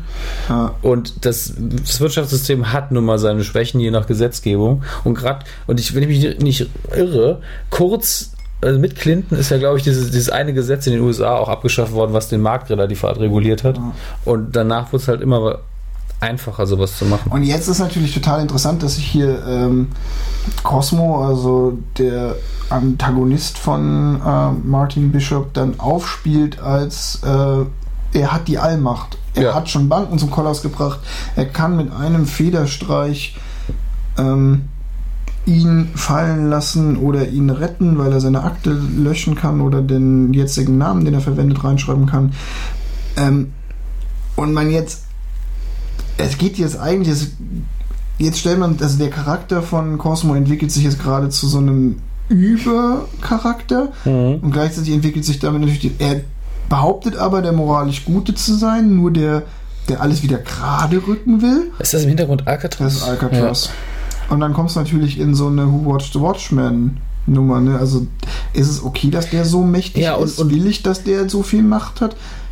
Und in dem Moment aber auch, warum hat er es ihm verraten? Einfach nur um eins reinzuwirken, dem Motto, ja, ich fand es auch nicht so geil, dass du damals abgehauen bist. Warum lebt er jetzt eigentlich noch? Das erfahren wir später eigentlich. Aber er hätte ihn jetzt auch einfach einsperren können oder sonst was machen können. Aber er liefert ihn ja quasi den, den Mächten aus, die jetzt sagen, okay, Martin Bishop, der gehört in den Knast. Ja.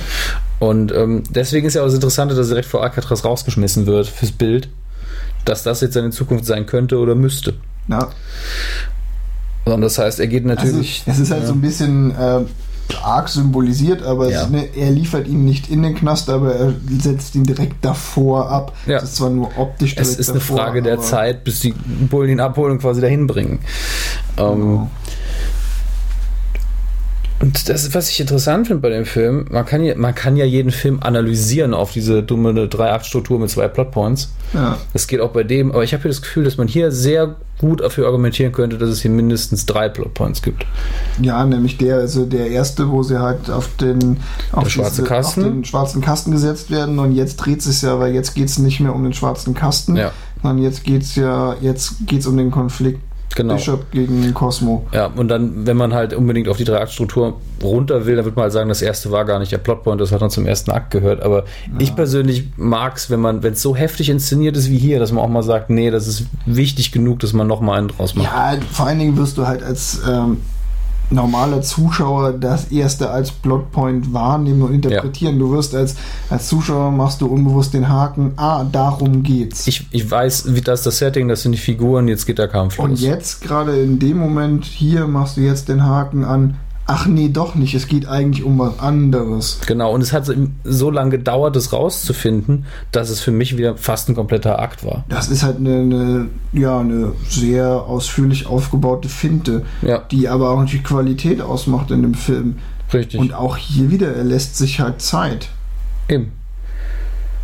Ich meine, er hätte jetzt fünf Jahre später hätte man das wahrscheinlich inszeniert mit einer Montage, wo er sich jetzt von den Bullen verstärkt 15 Mal auf Drama gedrückt hat und hier sagt man, nee, ist eigentlich unnötig. Wir wissen ja alle, wo- worauf es hinausläuft. Und wir wissen alle, dass das jetzt noch nicht passiert.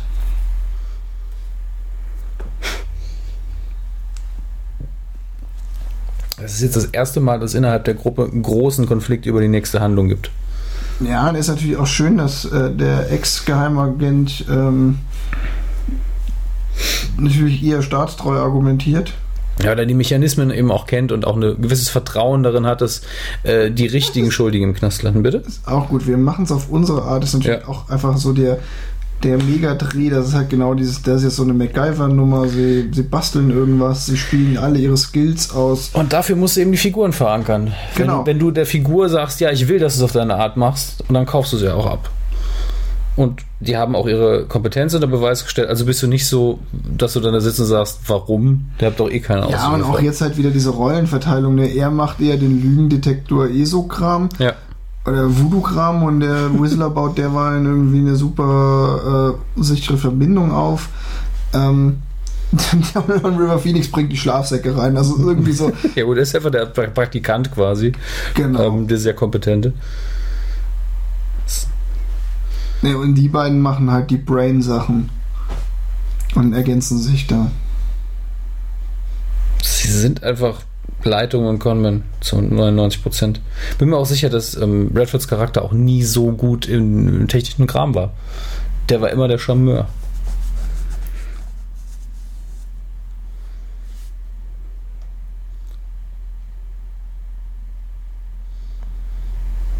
Das war halt ein ziemlich krasses Risiko. Da, Benjamin Blümchen alias James Earl Jones. Töre. Das ist auch ein Klischee geworden danach. Vielleicht ist das nicht der erste Film, aber diese Telefonverfolgung, Ja, die eigentlich nur in den USA und eben, wenn man so bewusst über die Welt verteilt, krass war. In Deutschland war es ja früher nur mit der Post eine Sache von einer Minute. Aber es ist halt auch total geil jetzt irgendwie. Ne? Die haben halt, man merkt jetzt halt so, boah, die haben halt Skills, ne? Und die Mhm. arbeiten halt so krass zusammen. Er mit der Verbindung, er checkt einfach ebenso mit der Kiste, ob der die Wahrheit sagt. Die anderen beiden machen hier den Verhandler. Es etabliert halt nochmal diese Truppe als Team. Man hat sie ja auch am, am Anfang einmal zusammenarbeiten sehen, aber es wird halt jetzt alles nochmal bestätigt. Ja, Die das, Jungs haben es drauf. das Die hier ist ja halt- jetzt erste Bundesliga. Das war ja vorher nur so ums Eck. Genau. Klassischer Trailer-Moment. Heutzutage auf jeden Fall. Auch schön, dass er eigentlich nicht aufgelegt hat. Dann wird der Telefonhörer runtergenommen. Ja. Aber Details ist echt nicht wichtig. Whistler hat schon einen Plan, das sieht man ihm an. Und währenddessen passiert aber auch schon die Diskussion, dass die Situation wieder geklärt werden muss, damit der Zuschauer weiß, was los ist. So. Es ist schön, dass im Hintergrund immer was ist.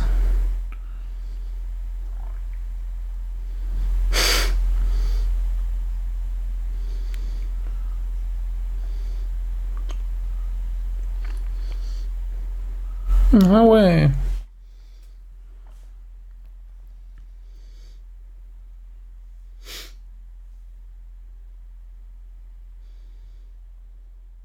So.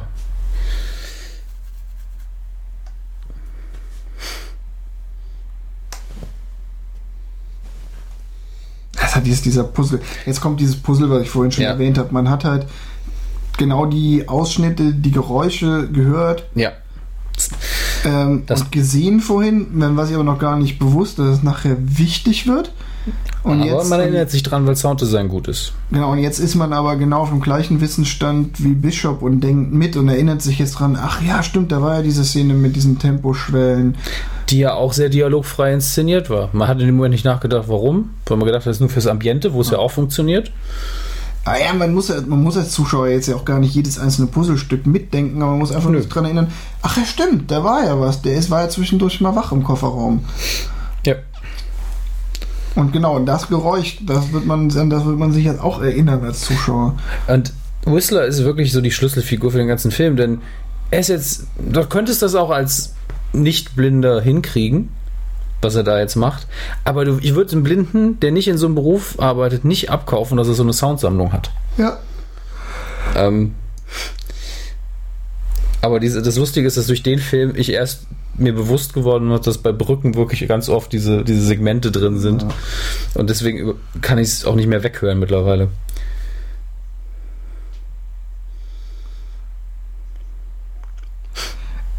Ist natürlich auch witzig, das ja jetzt so ein, so ein typisches, Hu, wir haben nicht die Zeit. Also es ist ja total unrealistisch eigentlich, dass die jetzt auf dem Weg weiter an dem Rätsel konstruieren. Normalerweise hätten die das ja schön im Büro fertig konstruiert und wären dann losgefahren. Wir hätten vielleicht noch Aber- drei Optionen gehabt, wären die abgefahren. Sie brauchen halt jetzt ein bisschen mehr Bewegung im Plot, also machen sie das unterwegs. Ja. ist ein ganz klassischer Filmfehler quasi in der Logik, aber den man jedem Film auch verzeiht, weil es muss halt einfach sein. Was einfach so eleganter für die. Darstellung und es ist ja auch ein Fehler, den man als Mensch machen kann, tatsächlich. Ja, außerdem jetzt nochmal schön einen Gag eingebaut. Mhm.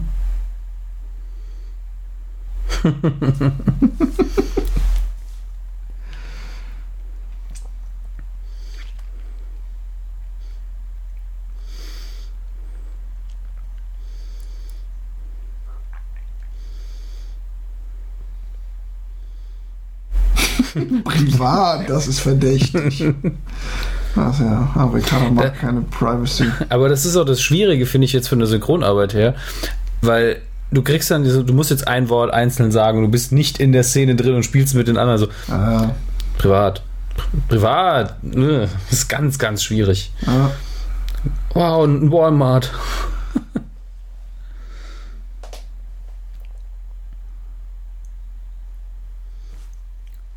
Was ist das Schild, das vorne dran steht, du Dödel?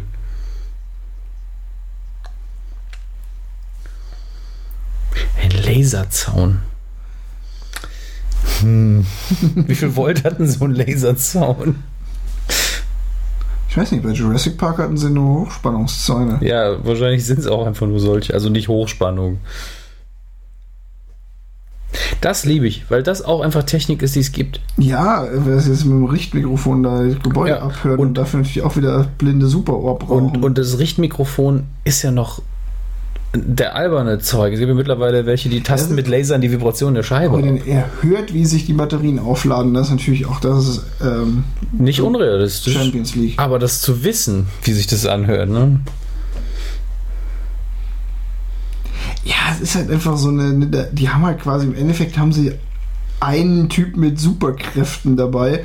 Aber die Superkräfte lassen sich ja total gut äh, erklären. Ich meine, es ist total unrealistisch. Kein Blinder der Welt hört, wie sich Batterien Er hat es aufladen. halt zu seinem Beruf gemacht und deswegen ist es irgendwie glaubwürdig. Ja, genau. Ne? Es ist unrealistisch, aber es ist trotzdem irgendwie, man kauft es ihnen trotzdem ab. Ja. Es hat eben diesen Level von, du gehst, du gehst in einen Kaffeeladen, einen richtig guten Kaffeeladen, Ja. und der Typ hinten dran macht jeden Tag nichts anderes als Kaffee abzuwiegen. Sagt, wie viel möchten Sie? Er macht es einfach ohne es abzuwiegen, sagt, ah, da sind jetzt so 699, Ja, tust und drauf, es es sind 699. Es ist halt auch so eine Who knows, was so ein Blinder alle kann. Das, Ja, auch das. das. Dass Blinde besser hören als Sehende ist so ein Common Sense Mythos. Ja. Äh, und dementsprechend glaubt man dann auch den Kram. Ja, Ich glaube einfach nur, dass das Potenzial da ist. Es reicht mir einfach völlig. Oh. Das ist ja genau wie bei Batman. Das ist eine völlig unrealistische Figur. Aber wenn acht Jahre alt, Eltern von Augen abgeschlachtet, bin ich mir sicher, das kann sehr viel motivieren. Ja. Und deswegen glaubt man die Figur irgendwie eher. River Phoenix. Super Typ. Das ist auch, mh, das Set ist auch wieder so gut. Da ist halt Leben am Set, ne? Er schnippelt da Gemüse, sie telefoniert, es trägt alles zur Storyentwicklung nichts bei, gibt den Charakteren aber Fleisch, dadurch sind die nicht blass. Ja. Genau das ist das, was eigentlich gemeint ist, wenn, oder das Gegenteil von dem, was wir gerade sehen, ist das, was gemeint ist, wenn irgendwo steht, die Charaktere waren zu eindimensional, zu blass. Ja, weil sie machen eben mehr als nur ihre Funktion. Das sind eben im weitesten Sinne Menschen. Ich sage im weitesten Sinne, weil sie halt schon äh, gefühlt nie aufs Klo gehen und nie schlafen. Vielleicht bisher haben wir, glaube ich, bisher einmal geschlafen. Aber das sind halt auch so Dinge, die will man auch nicht sehen. Ja. Aber dass die einfach auch mal was essen müssen und man dann ein lebendigeres Bild hat, das ist viel, viel besser. Und eine Figur, die ich mal habe essen sehen, ist einfach menschlicher als eine Figur, die ich nie sehe Leute abschlachten.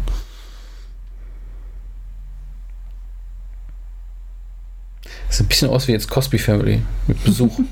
wegen der Weste.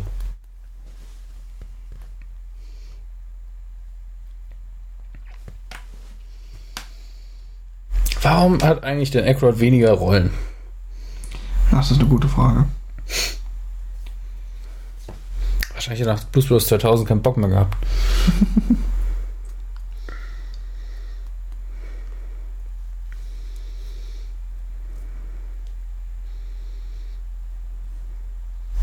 der Typ mit der Mütze. Ah, schön. Meine, es ist klar, wir kommen jetzt, wenn, man diese, dieses Klischee von dem Artikel von vorher nehmen will, kommen wir vom kleinen heißt auf den mittleren heißt, auf den richtig fetten und die Zuschauer lernen eben auch mit den Figuren mit und erfahren halt immer mehr über die. Und deswegen ist jetzt auch, wie bei jedem Film jetzt klar, das ist jetzt die Herausforderung, die wirklich anstrengt.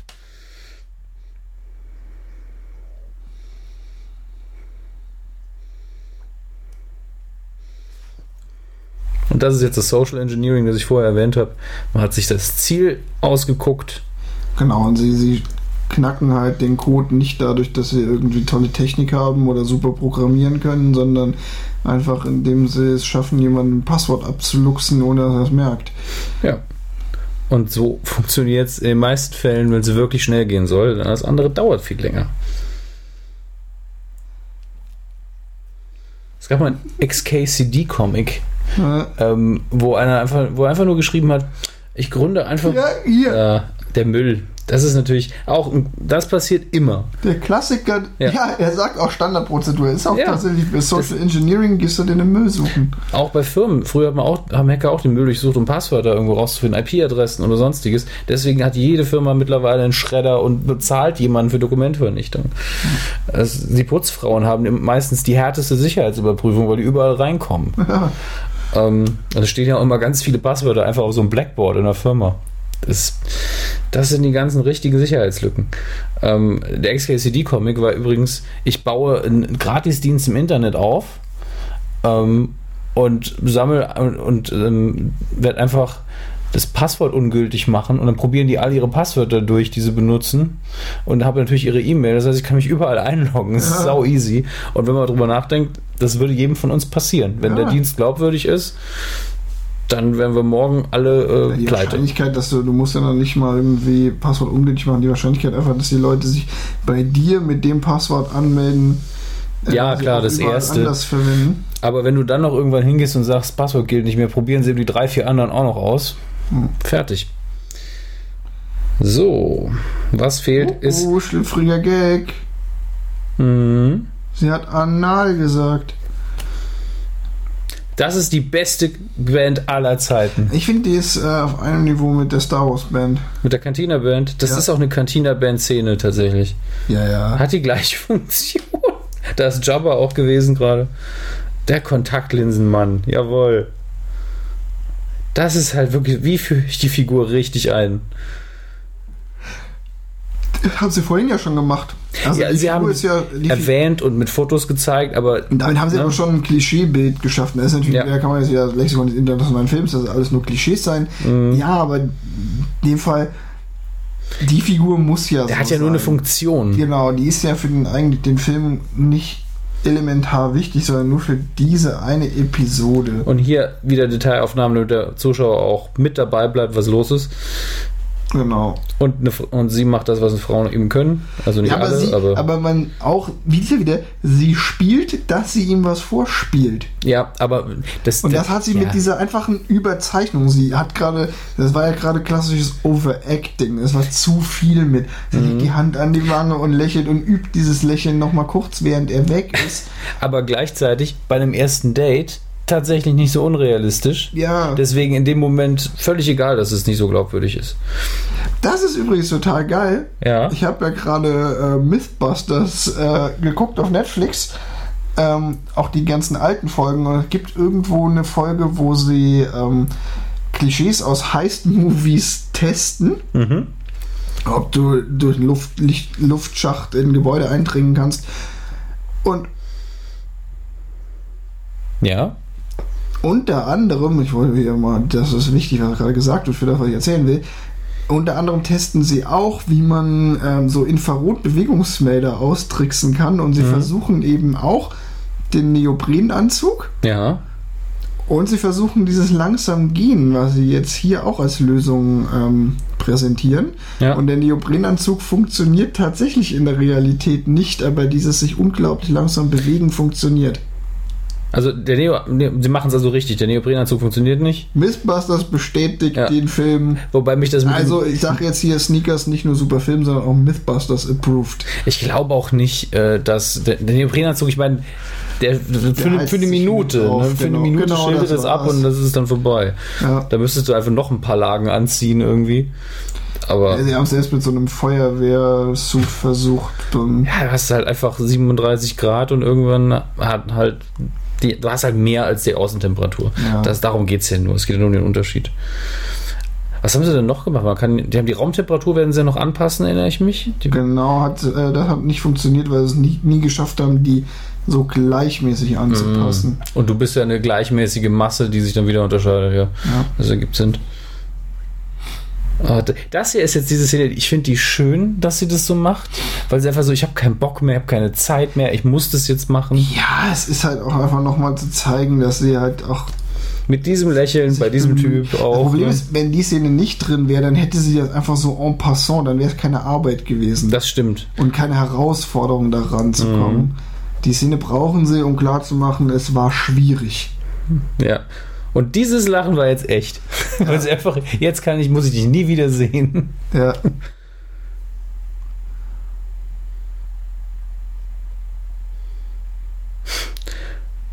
Oh, scheiße.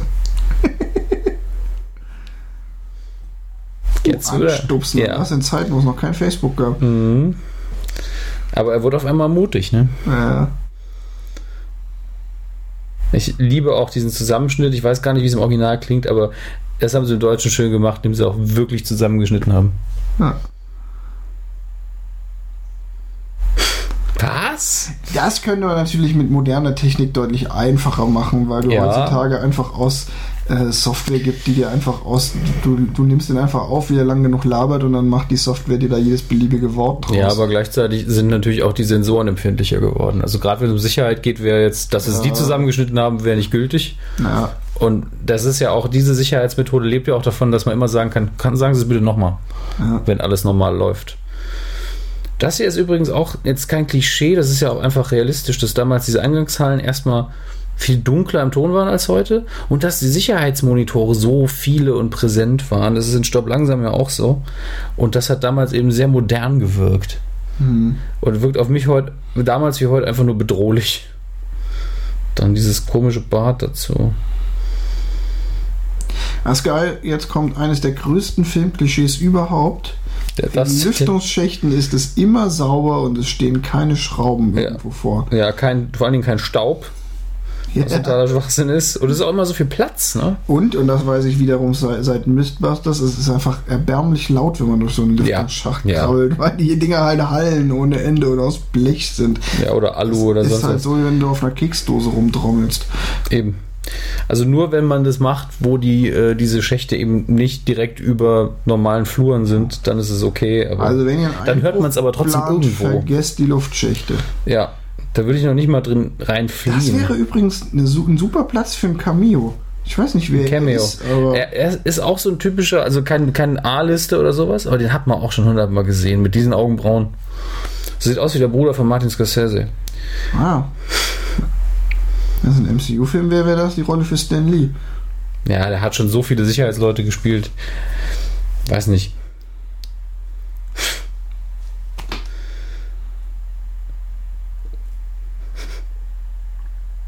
Das ist so geil, als ob er wüsste, dass er jetzt quasi fertig ist. So.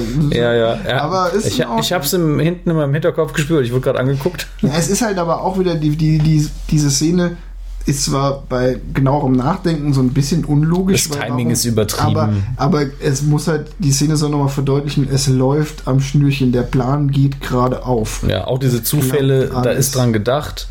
Das ist das Wichtige. Ähm und hier, das ist jetzt. Was macht er jetzt nochmal genau? Worum geht's hier? Äh, die Temperatur erhöhen im Ah, ja. Raum. Genau, das ist Also gerade er Fahrenheit. Steht die hier. Klimaanlage, damit der Raum. Ja, ach ja, sie freut sich total, dass sie jetzt noch. Hat er sie nicht gefragt, ob sie frühstücken will mit ihm? Nein, nein, er hat sie gefragt. Ja, aber warum machen sie jetzt Abendessen? Ich habe keine Ahnung. Äh, ach so, genau, weil es ja ums An das Anstupsen meinte ja, wir verbringen den Abend noch zusammen und die Nacht natürlich auch und dann frühstücken wir. Ach so. Anrufen oder anstupsen? Mensch, Heisel. Das war zu, zu subtil für mich. Der war zu subtil. Hallo, ich lebe im Tinder-Zeitalter, da macht man nicht mehr so subtile Links, Anmerkungen. rechts. Äh. ich finde, da merkt man auch wieder, dass, dass Alf noch nicht so weit weg ist. Weil ich könnte mir Alf wunderbar in dem Set vorstellen. Das stimmt. Er hat auch so ein bisschen was von Willy Tenner. Genau, könnte sein Cousin sein. Die Frisur von ihr, sie erinnert mich auch ein bisschen an die Mama. Naja, ja, Weil voll. Die, die Frisur vielleicht nicht, aber die Klamotten. Ja, irgendwie so passt das halt. Amerika in den 80ern. Ja, wo, also, sagen wir mal ehrlich, es ist immer so, wenn man von einem Jahrzehnt spricht, die 80er, die haben eigentlich 283 angefangen und waren dann so 293 vorbei. 95, Ja, oder oder das ist 95. immer so zumindest was den Style angeht. Genau. Es gibt halt immer ein paar Ausbrecher. Ich meine, ähm, zum Beispiel äh, täglich grüßt das Murmeltier, was dann auch lustig ist, äh, würde, hätte in den 80ern genauso funktioniert, während Hackers von 94 nur in die 90er passt. Naja, die Schattenredaktion sagt ja auch gerade, dass Alf noch bis 96 lief. Also, Ja, das stimmt. und dann mit Alf der Film endete.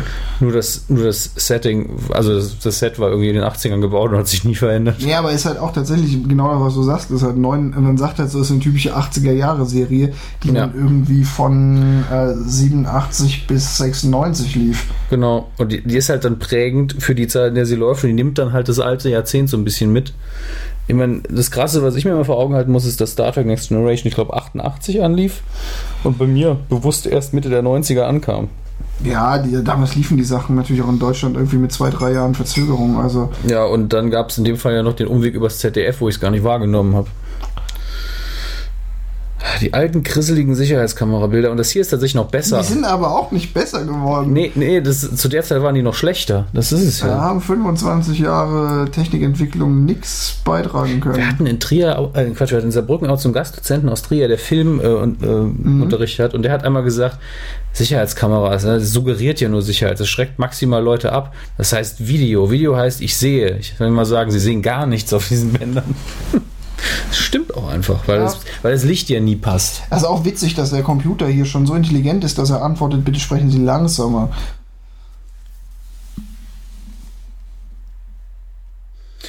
Naja gut, es gibt halt nur sehr wenig im Normalverlauf, sehr wenige Fehlerquellen. Schnell reden ist wahrscheinlich die Ja. Hauptfehlerquelle. So. Alles schön markieren, damit der Zuschauer mitkommt. Alles wird protokolliert. Auf dem Laserdrucker, äh, Nadeldrucker. Was ist das denn? Es gibt Laserzäune, aber noch keine Laserdrucker 1992. Genau. Ich frage mich auch immer noch, was dieser Laserzaun Vielleicht, weil dieser Laser aktiviert irgendwo. Das ist natürlich noch machbar, dass da irgendwo eine Laserschranke ist, obwohl es gar kein Laser ist, sondern einfach nur ein Lichtpunkt. So. 88 Meilen die Stunde. Können den Sprung machen.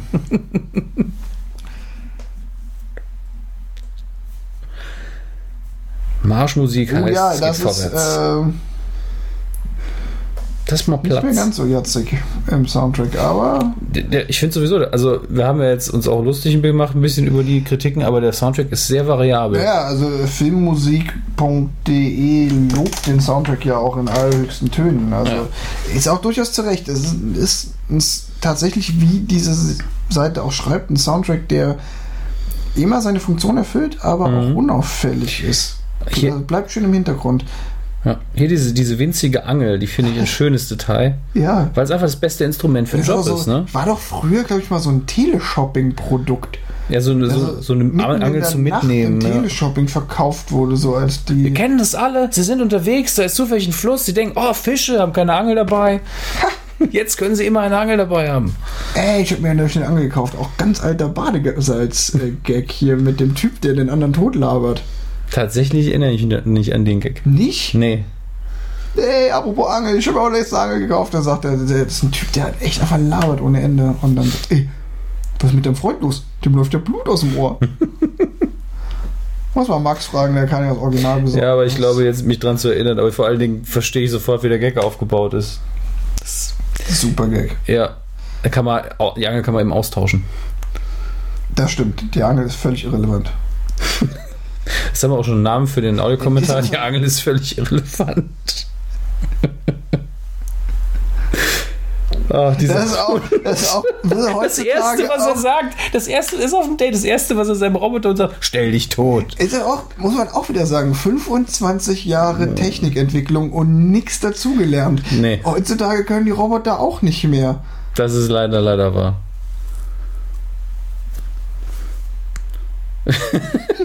Komm, schöner Slapstick-Gag, hat aber einen Sinn. Ja? Macht die Situation jetzt gefährlicher.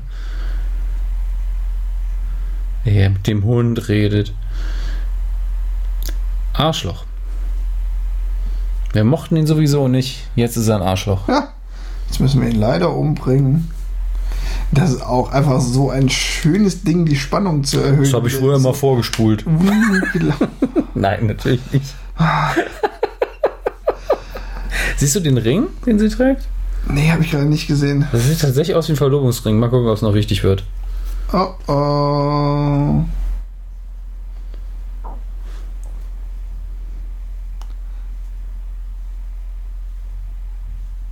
Natürlich auch schön symbolisch mit dieser bedrohlichen Silhouette vom. Ja, diese, also diese Gemälde in dem Büro sind tatsächlich sehr cool. Ist auch geil, wie man eigentlich nur am Hosensaum schon erkennen kann, dass dieser Film 20 Jahre alt ist.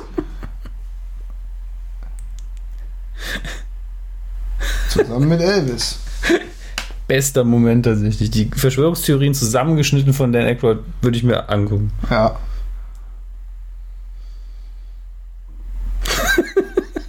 Manchmal denke ich aber auch, wenn ich ihn sehe, der macht es nur, damit Timothy sich ärgert. Ja. Und ich kann mir gut vorstellen, ist bestimmt nicht so, aber Dan Aykroyd hätte sich das auch einfach ausdenken können. Mach noch ein paar Theorien. Aber ne, man muss ja auch dazu sagen, ne, jetzt wird gerade das grande Finale eingeläutet hier beim ja. Film. Also sie bauen es halt auch schön langsam auf. Die rote Räuber, lass A drüber gehen.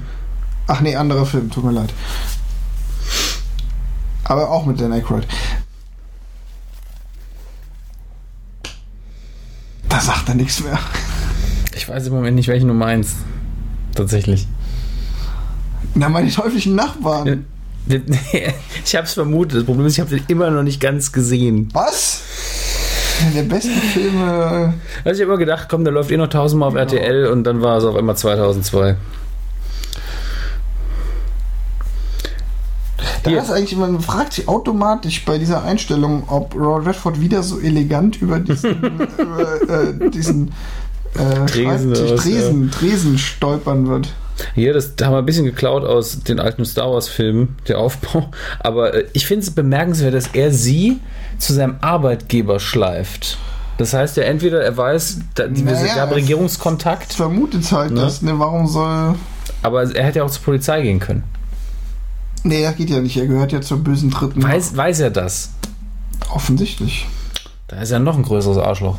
Ja, es ist natürlich so. Er hat doch ein Spielzeug entworfen. Ja, ein Spielzeug für ja. böse Jungs. Dieser Hund wird sich totstellen und dann können wir eine Frau flachlegen, was? Ja. Ich meine, wenn der Chip bei den Frauen funktioniert, ne, dann ist Bill Cosby sein größter Kunde. So, hast du eben gesehen, diese verpixelte... Aber es ist halt auch ganz geil, wie sich dann äh, Cosmo da übrigens gerade eben noch so hm? als so Imperatormäßig selbst zugeschaltet hat. Klacklicht an, sehen wir uns mal sein Büro an. Ja. So, er kommt halt aus dem Nichts. So, warum ist der da? Hängt der immer nachts in seiner Firma krass, ab? Krass finde ich auch, dass er die übermächtige Fernbedienung hat, mit der alle Sicherheitsmaßnahmen einfach ausgeschaltet werden. Ja, ja, er ist halt der Master, ne? Er ist halt der Mastermind und dadurch natürlich und auch das ist, macht ihn super bedrohlich, diese ja, Szene. Es ist aber auch sehr arrogant, denn er ist ein riesiges Sicherheitsrisiko. Ja, aber es sind halt auch oft so kleine Kniffs, die ihn dann halt aufbauen. Das ist so, mhm. wie, ist so wie Darth Vader, bei dem ganz wichtig ja, ist, wie er marschiert er einfach geht. da durch. Genau. Während alle anderen, hm, ich muss mich jetzt identifizieren. Darth Vader wartet nicht, dass die Tür aufgeht, sondern. Er macht sie auf. Ja.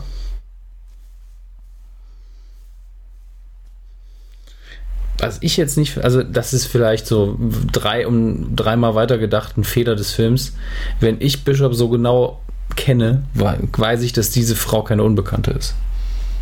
Aber ganz ehrlich, ist für den Film besser, dass sie es ist, eine Figur, die eingeführt ist, weil ansonsten hätte er irgendeine nehmen müssen, die es macht. Ja. So. Wir leben im Zeitalter von Tinder. Warum, das ist aber auch, warum glaubt er das nicht? Es ist egal. Er ist einfach. Ähm, Vielleicht, weil ist die- halt auch ein Brain. Und Ja, die beiden passen halt null zusammen und er ist wahrscheinlich der Meinung, kein Algorithmus der Welt hätte die zusammengetan. Ja. Von daher, okay. Nein, der Kasten. Wir müssen zurück in die Zukunft. Ist immer, immer wenn eine Figur Marty heißt, wird es schwierig.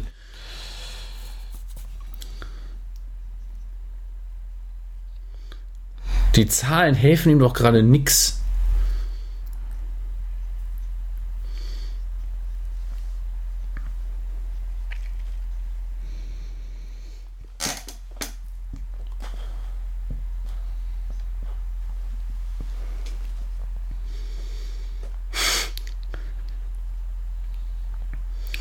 Willkommen bei American Gladiators. oh, dieses, oh, dieses Ruckeln. Puh, meine Augen. Ah,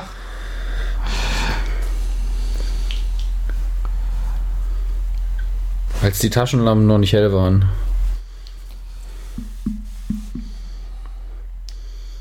ist natürlich, das ist jetzt quasi die Verfolgungsjagd im Film.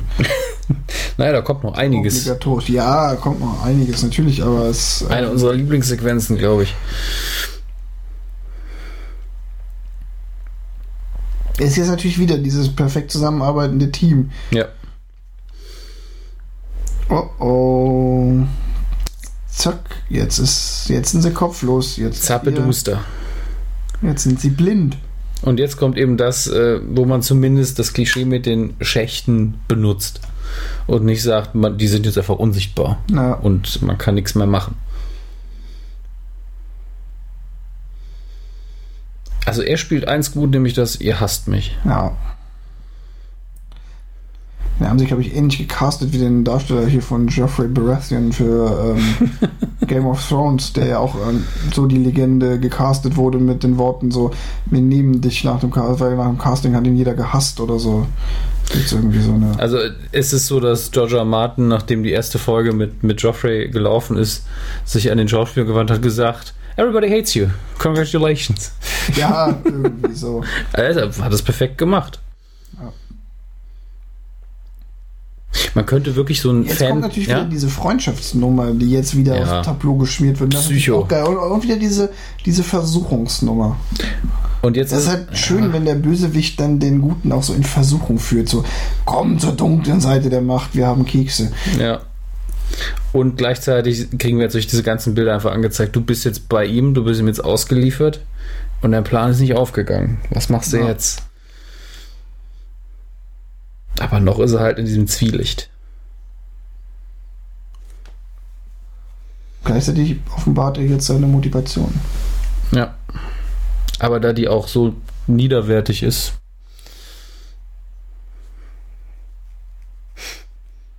Ach, Scheiße. Wenn Robert Redford 1 kann, dann ist es dieses, oh, es ist Montag und es ist eine Rechnung Also, das ist Postgesicht. eigentlich- jetzt hat er gerade in der Szene alles gezeigt, was er auch äh, in All is Lost eineinhalb Stunden lang macht. Ah, verdammt. Das ist- klingt so, als wäre es der perfekte Film, den man Redford nicht mag und dann schadenfreudemäßig. Der Ah, Film ist super. okay. Das ist aber dieses Minimierte. Die Bilder sind jetzt so reduziert. Ja, gleichzeitig ist irgendwie schon ne, bei ihm die rote Lampe an, ne? Ja, ist ja auch so ein bisschen.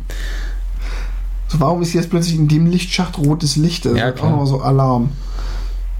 Aber er sitzt halt an diesem unfassbar hässlichen Tisch. Oh, oh, das haben wir schon mal gehört in dem Film. mh, der Du Letzte, der es gesagt hat, ist gestorben. Ne? Aber das ist ja auch dieses. Das ist eben die Währung, die für einen Con-Artist die wichtigste ist. Sobald einer sagt, du musst mir vertrauen, kannst du es eigentlich vergessen. Im Actionfilm hätte er Warum 15 eigentlich- Mal in den Schach geschossen. Wir haben Ne? eigentlich die 49ers für das Product Placement bezahlt. 49 Weil der, Cents. der Karl hat ja auch ähm, eine 49ers Mütze Ist gerade. an. bestimmt ein Insider-Gag. Oder der Regisseur ist Fan. Sein Hemd ist dreckig. Im Schacht war es doch nicht so sauber. Aber er hat Gott sei Dank das Sakko nicht angehabt, sonst hätte er es ja nachher bei der Un Unbeugsame nicht mehr. Übrigens, äh, der Unbeugsame, hervorragender Baseballfilm. Hast, hast du nicht gesehen? Weil Wolfgang nicht. ist der einzige außer mir, der Baseballfilme feiert. Ey, super. Ähm, und äh, der Unbeugsame tatsächlich sehr theatralisch, episch inszeniert, aber am Anfang ist eine riesige Rückblende, wo Glenn Close und Robert Redford sich selber 20 Jahre vorher spielen und es sieht so unglaubwürdig aus. Hat das vielleicht damit zu tun, dass die, die 49ers, nee, 49ers ist eine Basketballmannschaft, ne? Kann sein. Ich habe keine Oh, ich, Ahnung. jetzt oute ich mich, oh, jetzt hier, dafür, dass ich hier, du behauptest, dass ich Baseballfilme mag, und jetzt weiß ich nicht mehr, ob die Ich, 49ers ja, aber ich habe ja keine Ahnung von den Mannschaften. Ich mag nur die Filme. Ja. Die einzige Mannschaft, die ich kenne, die Mannschaften, die ich kenne, sind die Indianer von Cleveland und die Bad News Bears.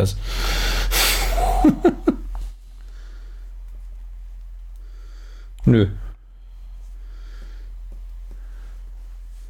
So. Betrüger betrügen. Ne? Jetzt!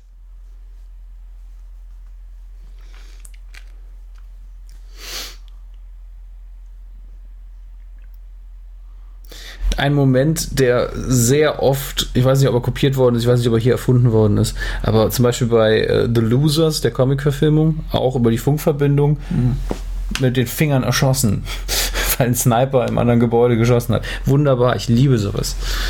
Und, wow, ja. Jetzt haut er ihm auf die Fresse, oder? Der knockt ihn genauso aus, Ja. wie Wie er ihn vorher. Bauer ihn vorhin ausgenockt hat. Aber Redford macht es dann auch so menschlich wieder. Ah, ein River. Phoenix hat in dem Film halt auch eigentlich keine andere Funktion, außer süß zu sein, oder? So niedliche Sachen zu sagen, wie es kann. Aber es war nicht einfach.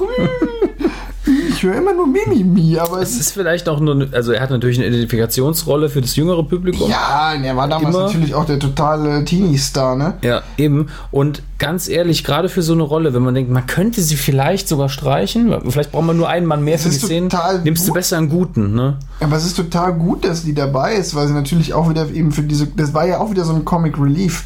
Ja, klar. Äh, schwierig. Eben. Also er hat, er hat einen Job im Team und eine Funktion im Film. Ja, ja, und es ist irgendwie auch, auch, auch cool, dass sie da auch so einen Praktikanten mitlaufen haben. Ja. Aber natürlich ist er von den fünf Hauptfiguren die, die man am ehesten streichen könnte, weil man halt tatsächlich nur diesen Comic Relief verlieren würde, den locker auch jemand anders übernehmen könnte. Ja.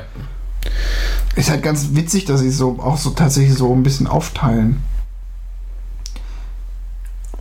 Also jede Figur hat mal so ihre Gags, aber ähm, Es ist halt auch ein bisschen die Sitcom-Lektion. In Sitcoms gibt es halt ganz oft die eine Figur, die alles sagen darf. ja, Mother, der Spitzname von Dan Aykroyd. Das ist immer noch das Ja. schön. Deswegen war als auch vorher mit dem Es ist deine Mutter so relativ gut funktioniert, glaube ich. Das ist wirklich, dass der Film einfach darauf hinausläuft. Das ist so schön. Auto fahren. Ja. Und hier war auch noch. Es Das ist ist geil, ich frage mich, Ja. ob er Grease heißt, weil er sich früher, weil er äh, rausgeflogen ist, weil sie ihm Bestechung unterstellt haben. Oder weil er das Musical so liebt.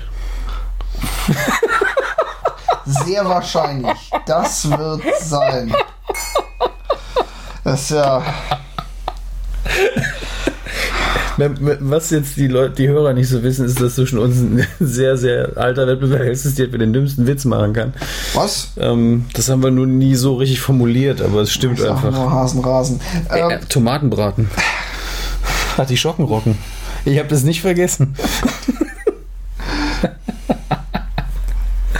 Was man alles auf so einer KZ-Fahrt macht.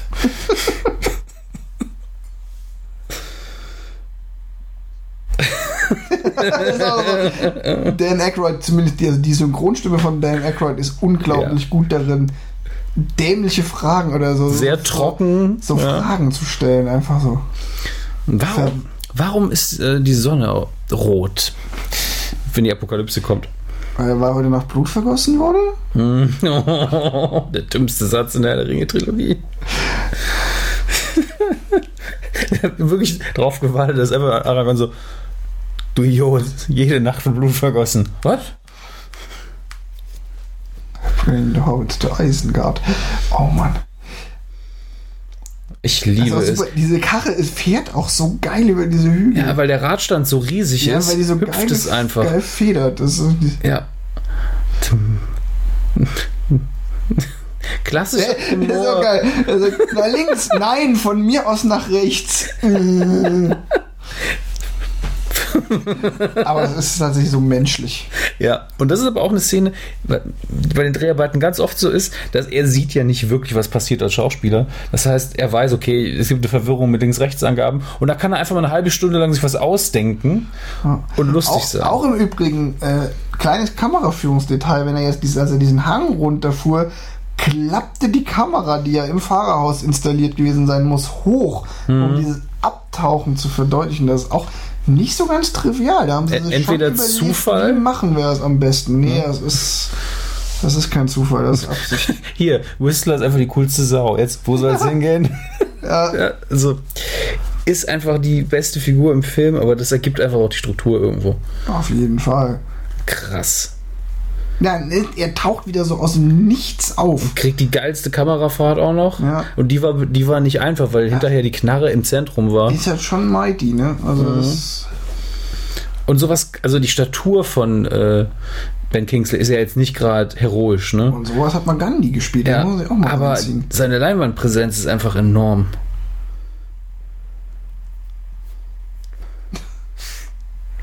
Ach, wie nennt man dieses Stilmittel? Ach so, das. äh, Another Epipha, glaube ich. Oh, Another, ja, müsste. jetzt auch wieder geiler Soundtrack im Hintergrund, ne? Ja, Man überhört den halt, aber ist gut, dass man den auch überhören kann. ja. In manchen Momenten sollst du es ja überhören.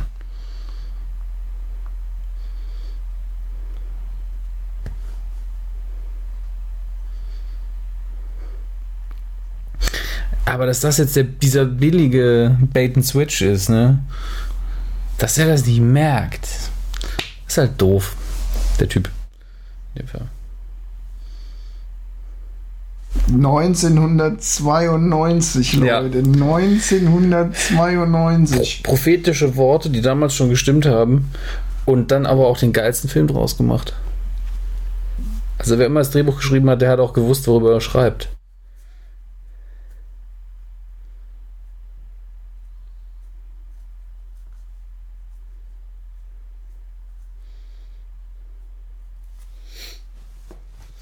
Da muss ich doch an einen intellektuell gesehen wesentlich schwächeren Film denken, Starship Troopers.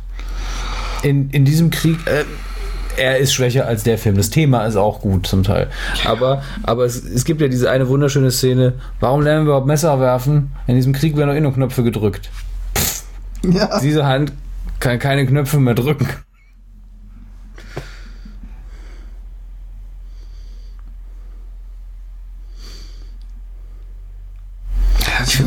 Super gut gemachte Konfrontation Ja. zwischen diesen alten Freunden, die einfach nur aufgrund ihrer, ihres Schicksals jetzt zu Gegnern geworden sind. Ja, und es wäre einfach eine Art von Selbstmord hätte er geschossen. Ja, und es ist halt, sie können ja auch beide sich nichts gegenseitig, weil sie halt auch beide wissen, dass sie eigentlich Und jetzt merken wir auch wieder, im Hinterkopf hat er wieder mitgedacht. Und die Perspektive verschiebt sich. Und das Licht war auch das ganz Licht der krass. Erkenntnis, ne? Ja. Das halt äh, tatsächlich auch wieder so eine. Es ist echt oft in your So eine face, aber es ist Nummer. einfach gut gemacht. Und jetzt Stille, das ist das, was ich gut finde. Da sagt keiner was zu. Ja.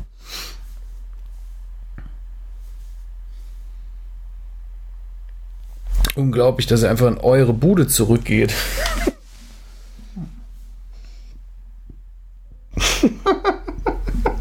Also er bringt wieder den dummen Spruch. Jetzt auch einen der besten Filme der, der Szenen der Filmgeschichte. Benjamin Blümchen. Ab jetzt ist jeder Satz merkenswürdig. Ja. Sollten trotzdem nicht die Fresse halten.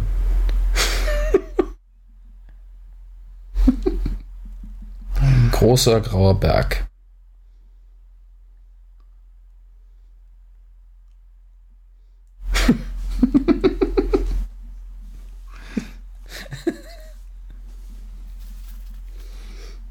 Glaube, er muss auf Klo, aber Phoenix. Ja.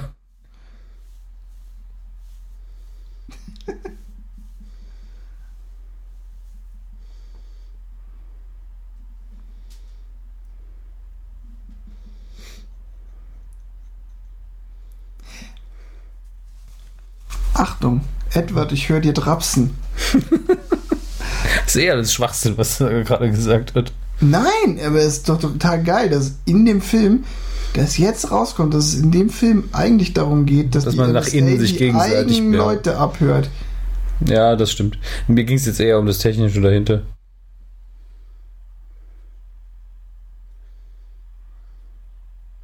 Als ob das für die NSA jetzt so ein Beinbruch wäre, ne? Ja.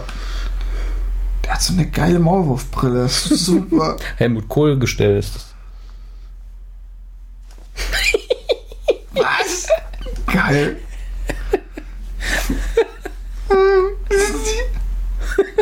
Und die Palette 3 hätte ich auch noch gern. Jetzt wieder zurückgeht und dann wiederkommt. Ein Beo. Farbe Burgund. Das ist einfach das Beste. Die Szene, die.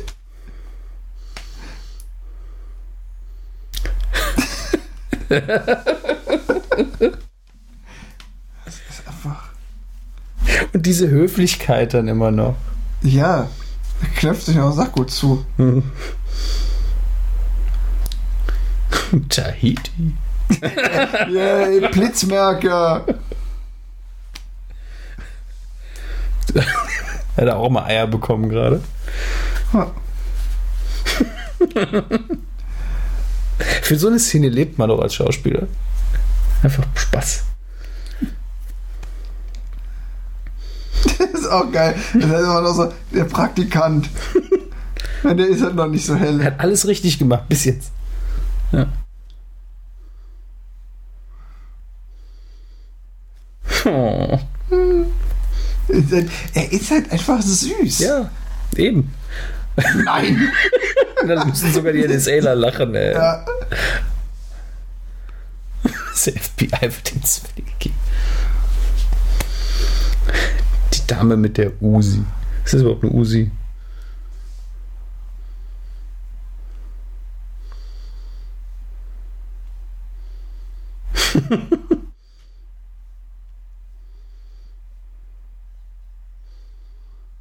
Geiler mit der Friese. Ihm wird schlecht, ist auch einfach geil. Er ist halt irgendwie so einfach. Das stimmt einfach alles gerade. Genau. Jetzt der beste Satz. Der Satz ist einfach. Wir machen so etwas nicht. Der ist einfach so grandios. Wir gehören zur Regierung der Vereinigten Staaten von Amerika. Wir machen so etwas nicht. Oh.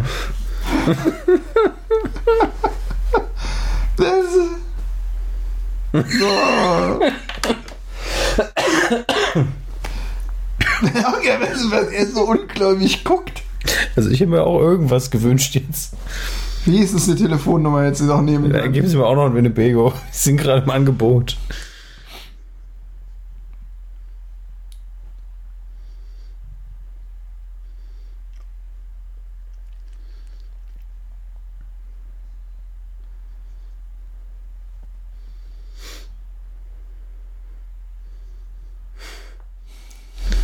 Was soll ich vergessen? Benjamin Blümchen ab.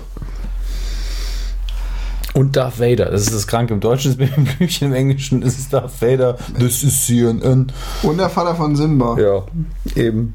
Und Zahnfleischbluter Murphy. Wer die Folge Genau. noch nicht gesehen hat, ist selbst schuld. Eben.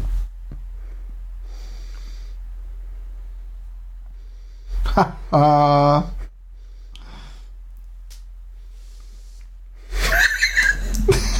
Könnte man das jetzt auch- wegen Trump nochmal ausstrahlen? ja, man ey? könnte an der Stelle nochmal erwähnen, 1992 das Jahr, in dem Bill Clinton zum äh, Präsidentschaftskandidaten gewählt wurde und äh, die Republikaner eine Also, der wir hatten damals noch- Schlappen der letzten Jahrzehnte erlitten haben. Wir hatten aber, glaube ich, dann noch Bush in der Macht, ne? Ja, ja, Bush Senior war Ja, da noch an der genau. Macht.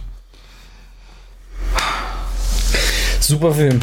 Super. Film. Abspann läuft. Ich muss ja auch sagen, Sneakers die Lautlosen ist einer der Filme. Ich habe ja persönlich ähm, für mich ein ganz ein interessantes Bewertungskriterium für Filme ist für mich die Frage, wäre der Film ein guter Film für ein erstes Date? Und mhm. Snickers die Lautlosen ist definitiv ein guter Film für ein erstes Date. Szenario, du kennst die Person, mit der du in den Film gehst, noch nicht gut. Du willst Unterhaltung liefern, du willst aber auch Emotionen liefern. Und da passt der Film perfekt rein der Film hat für jeden was. Er ist spannend, aber er ist auch nicht zu spannend, dass sie oder er sich neben dir fürchtet und sich dauernd die Augen zuhalten muss. Er ist lustig, er hat immer wieder diese Comic Reliefs, er hat genug Identifikationsfiguren für jedermann. Äh, super Film. Äh, den finde ich, kann man wirklich ungesehen mit jeder Person gucken, wenn man nicht weiß, ich habe irgendwie einen Freund zu Gast, ich weiß eigentlich gar nicht, was für Filme mag, der man will irgendwie einen Film gucken. Sneakers, die Lautlosen, geht immer. Also man, sagen wir es mal so, ich stimme dir zu, aber es kann sein, dass eine Person den nicht gut findet, also gar nicht oder keinen Bezug dazu hat, aber dann wisst ihr auch direkt, nee, brauche ich nicht die Person. ja, äh, wer Sneakers die Lautlosen nicht mag, der ist. Ähm, nee, äh, also, also so, wer, wer rundum keine Ahnung hat, was er mit dem Film anfangen soll, da ist, glaube ich, IQ-mäßig doch einiges im Argen. Ja, und es ist aber auch so, selbst wenn du sagst, naja, ich fand die Story jetzt so äh, hier mit äh, ja, Weltfrieden und so. Oder es ist altbacken, weil es so langsam ist. Trotzdem sind die ja Gags, da sind Gags drin, die einfach gut sind und es ist einfach so sauber durchinszeniert. Die, die Figuren sind gut, die Schauspieler sind gut da wird jeder irgendwas finden. Ähm, ja. Und es ist halt auch ein Film, mit dem du halt. Es ist halt insofern einfach eine sichere Bank, als dass da keinen Grund gibt, den Film nachher total scheiße zu finden. Im schlimmsten Fall denkst du dir halt so, ja, okay, ich bin nicht, hat mich nicht vom Hocker gerissen, aber war trotzdem gut. Es ist immerhin mindestens gute Unterhaltung und das wird jeder anerkennen. Im Gegensatz zu so vielen anderen Filmen, über die man echt diskutieren kann oder die die Sachen haben, die man so komplett ablehnen kann. Ja. Da ist halt nichts drin, was du per se ablehnen kannst. Ich meine, das ist ja, ist ja tatsächlich eine, eine schwierige Frage, was man für so ein Date nehmen kann. Ich hatte mehrfach die Situation, dass ich gemischter Freundeskreis von vier, fünf Leuten, die ich kannte, aber die halt so gemischt waren, dass es schwierig wurde. Und dann, ja, haben wir such du mal einen Film aus in der Videothek, weil du kennst ja die meisten Filme von uns. Und dann hast du die Verantwortung, dass da jeder irgendwas dran hat. Ja, das ist echt schwierig. Genau in Wahl. der Situation. Nimm Sneakers ja, Outlaws. Das, das letzte Mal, als ich das, gut, den hast du halt in der Videothek damals schon nicht mehr gekriegt. Und ich habe damals das letzte Mal, als die Situation war, das war halt auch schon DVD-Zeitalter natürlich, habe ich Kiss Kiss Bang Bang genommen.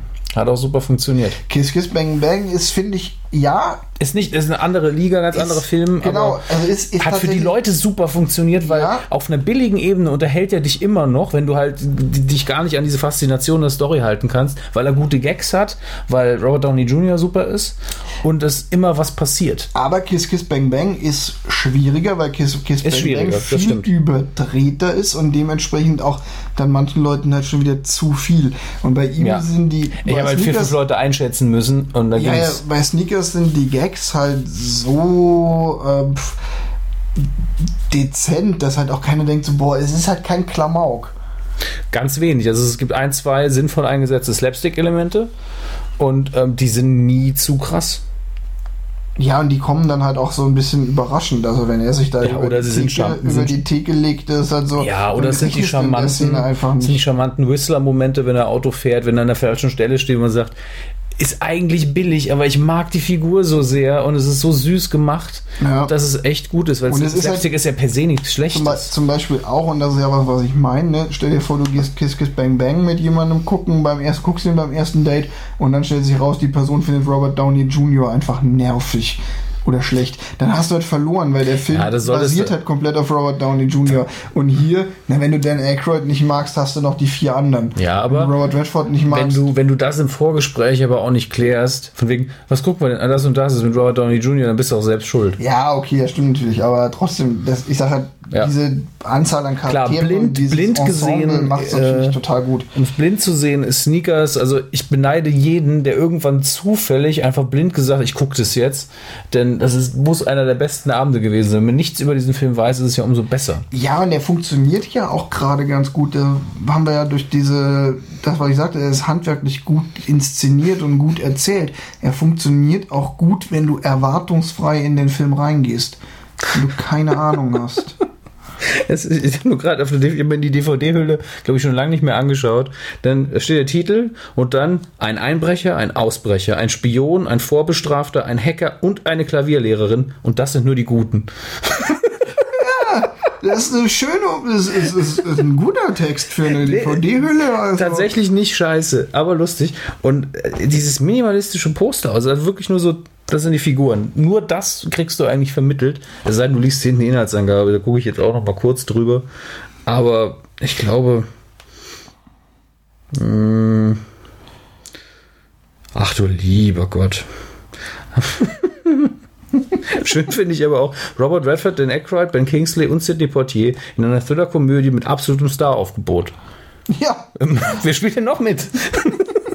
Andy McDowell. Spielt auch nicht mit, ja. Genau. Ach, wie schön. Sneakers die Lautlosen übrigens leider nicht auf Netflix verfügbar, aber das Filmangebot von Netflix ist auch echt ein bisschen erbärmlich, weil generell von Serien, Streamingdiensten, weil natürlich so, so Klassiker aus den 90ern sind natürlich bei Streamingdiensten oft unterrepräsentiert. Gucken wir mal. Es gibt ja mehrere Seiten, die, bei denen man angucken kann, wo eventuell irgendwas streamt. Vermutlich wirst du den nirgendwo finden. Zumindest nicht im Gratisangebot. So. Sneakers die Lautlosen, 2,90. Scroll. Ja, der ist anscheinend nirgendwo enthalten. Wow. Xbox Video. Ja, ja, gibt, gibt natürlich überall was. Aber man kann ihn auf jeden Fall digital mieten und kaufen. Für tatsächlich vernünftig, für 2,99 oder 3,99, das ist okay. Also bei, bei iTunes, bei Amazon.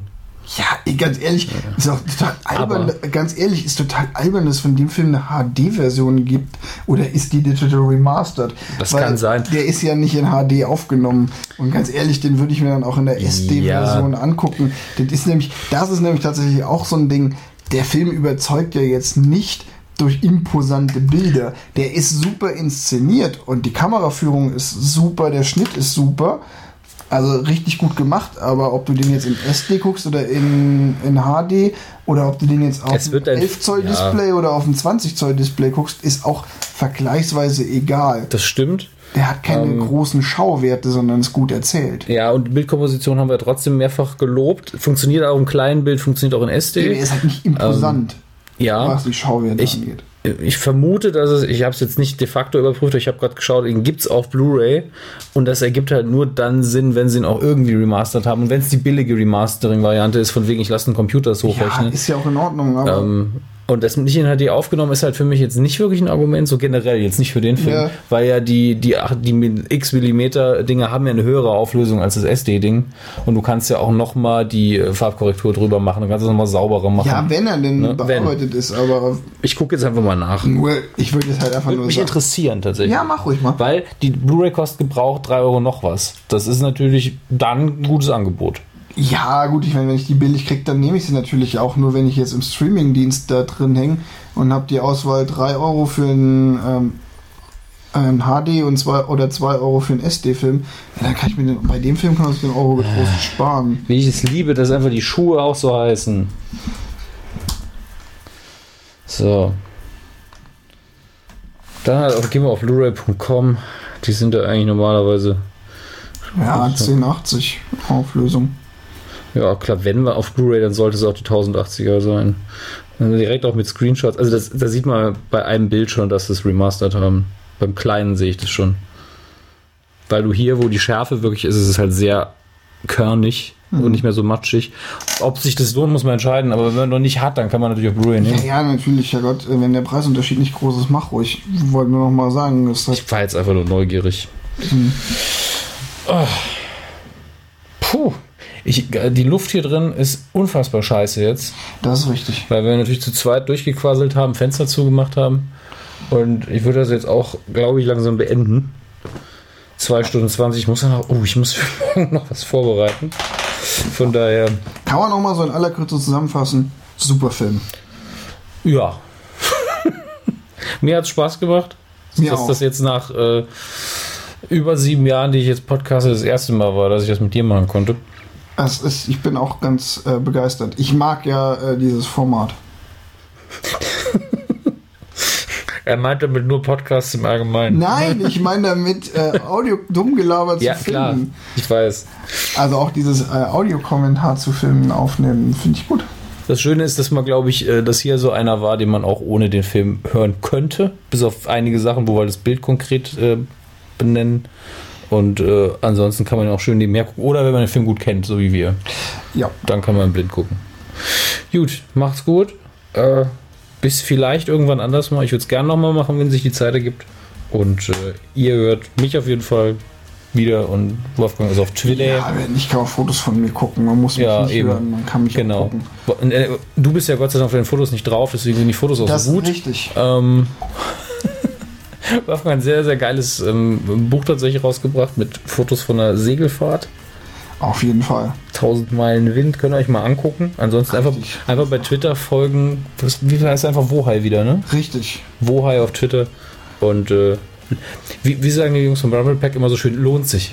Von daher. Wenn du das sagst. Ja, also ganz ehrlich, dein Account ist einer der unnervigsten, die es bei Twitter geben kann. Du twitterst nicht viel.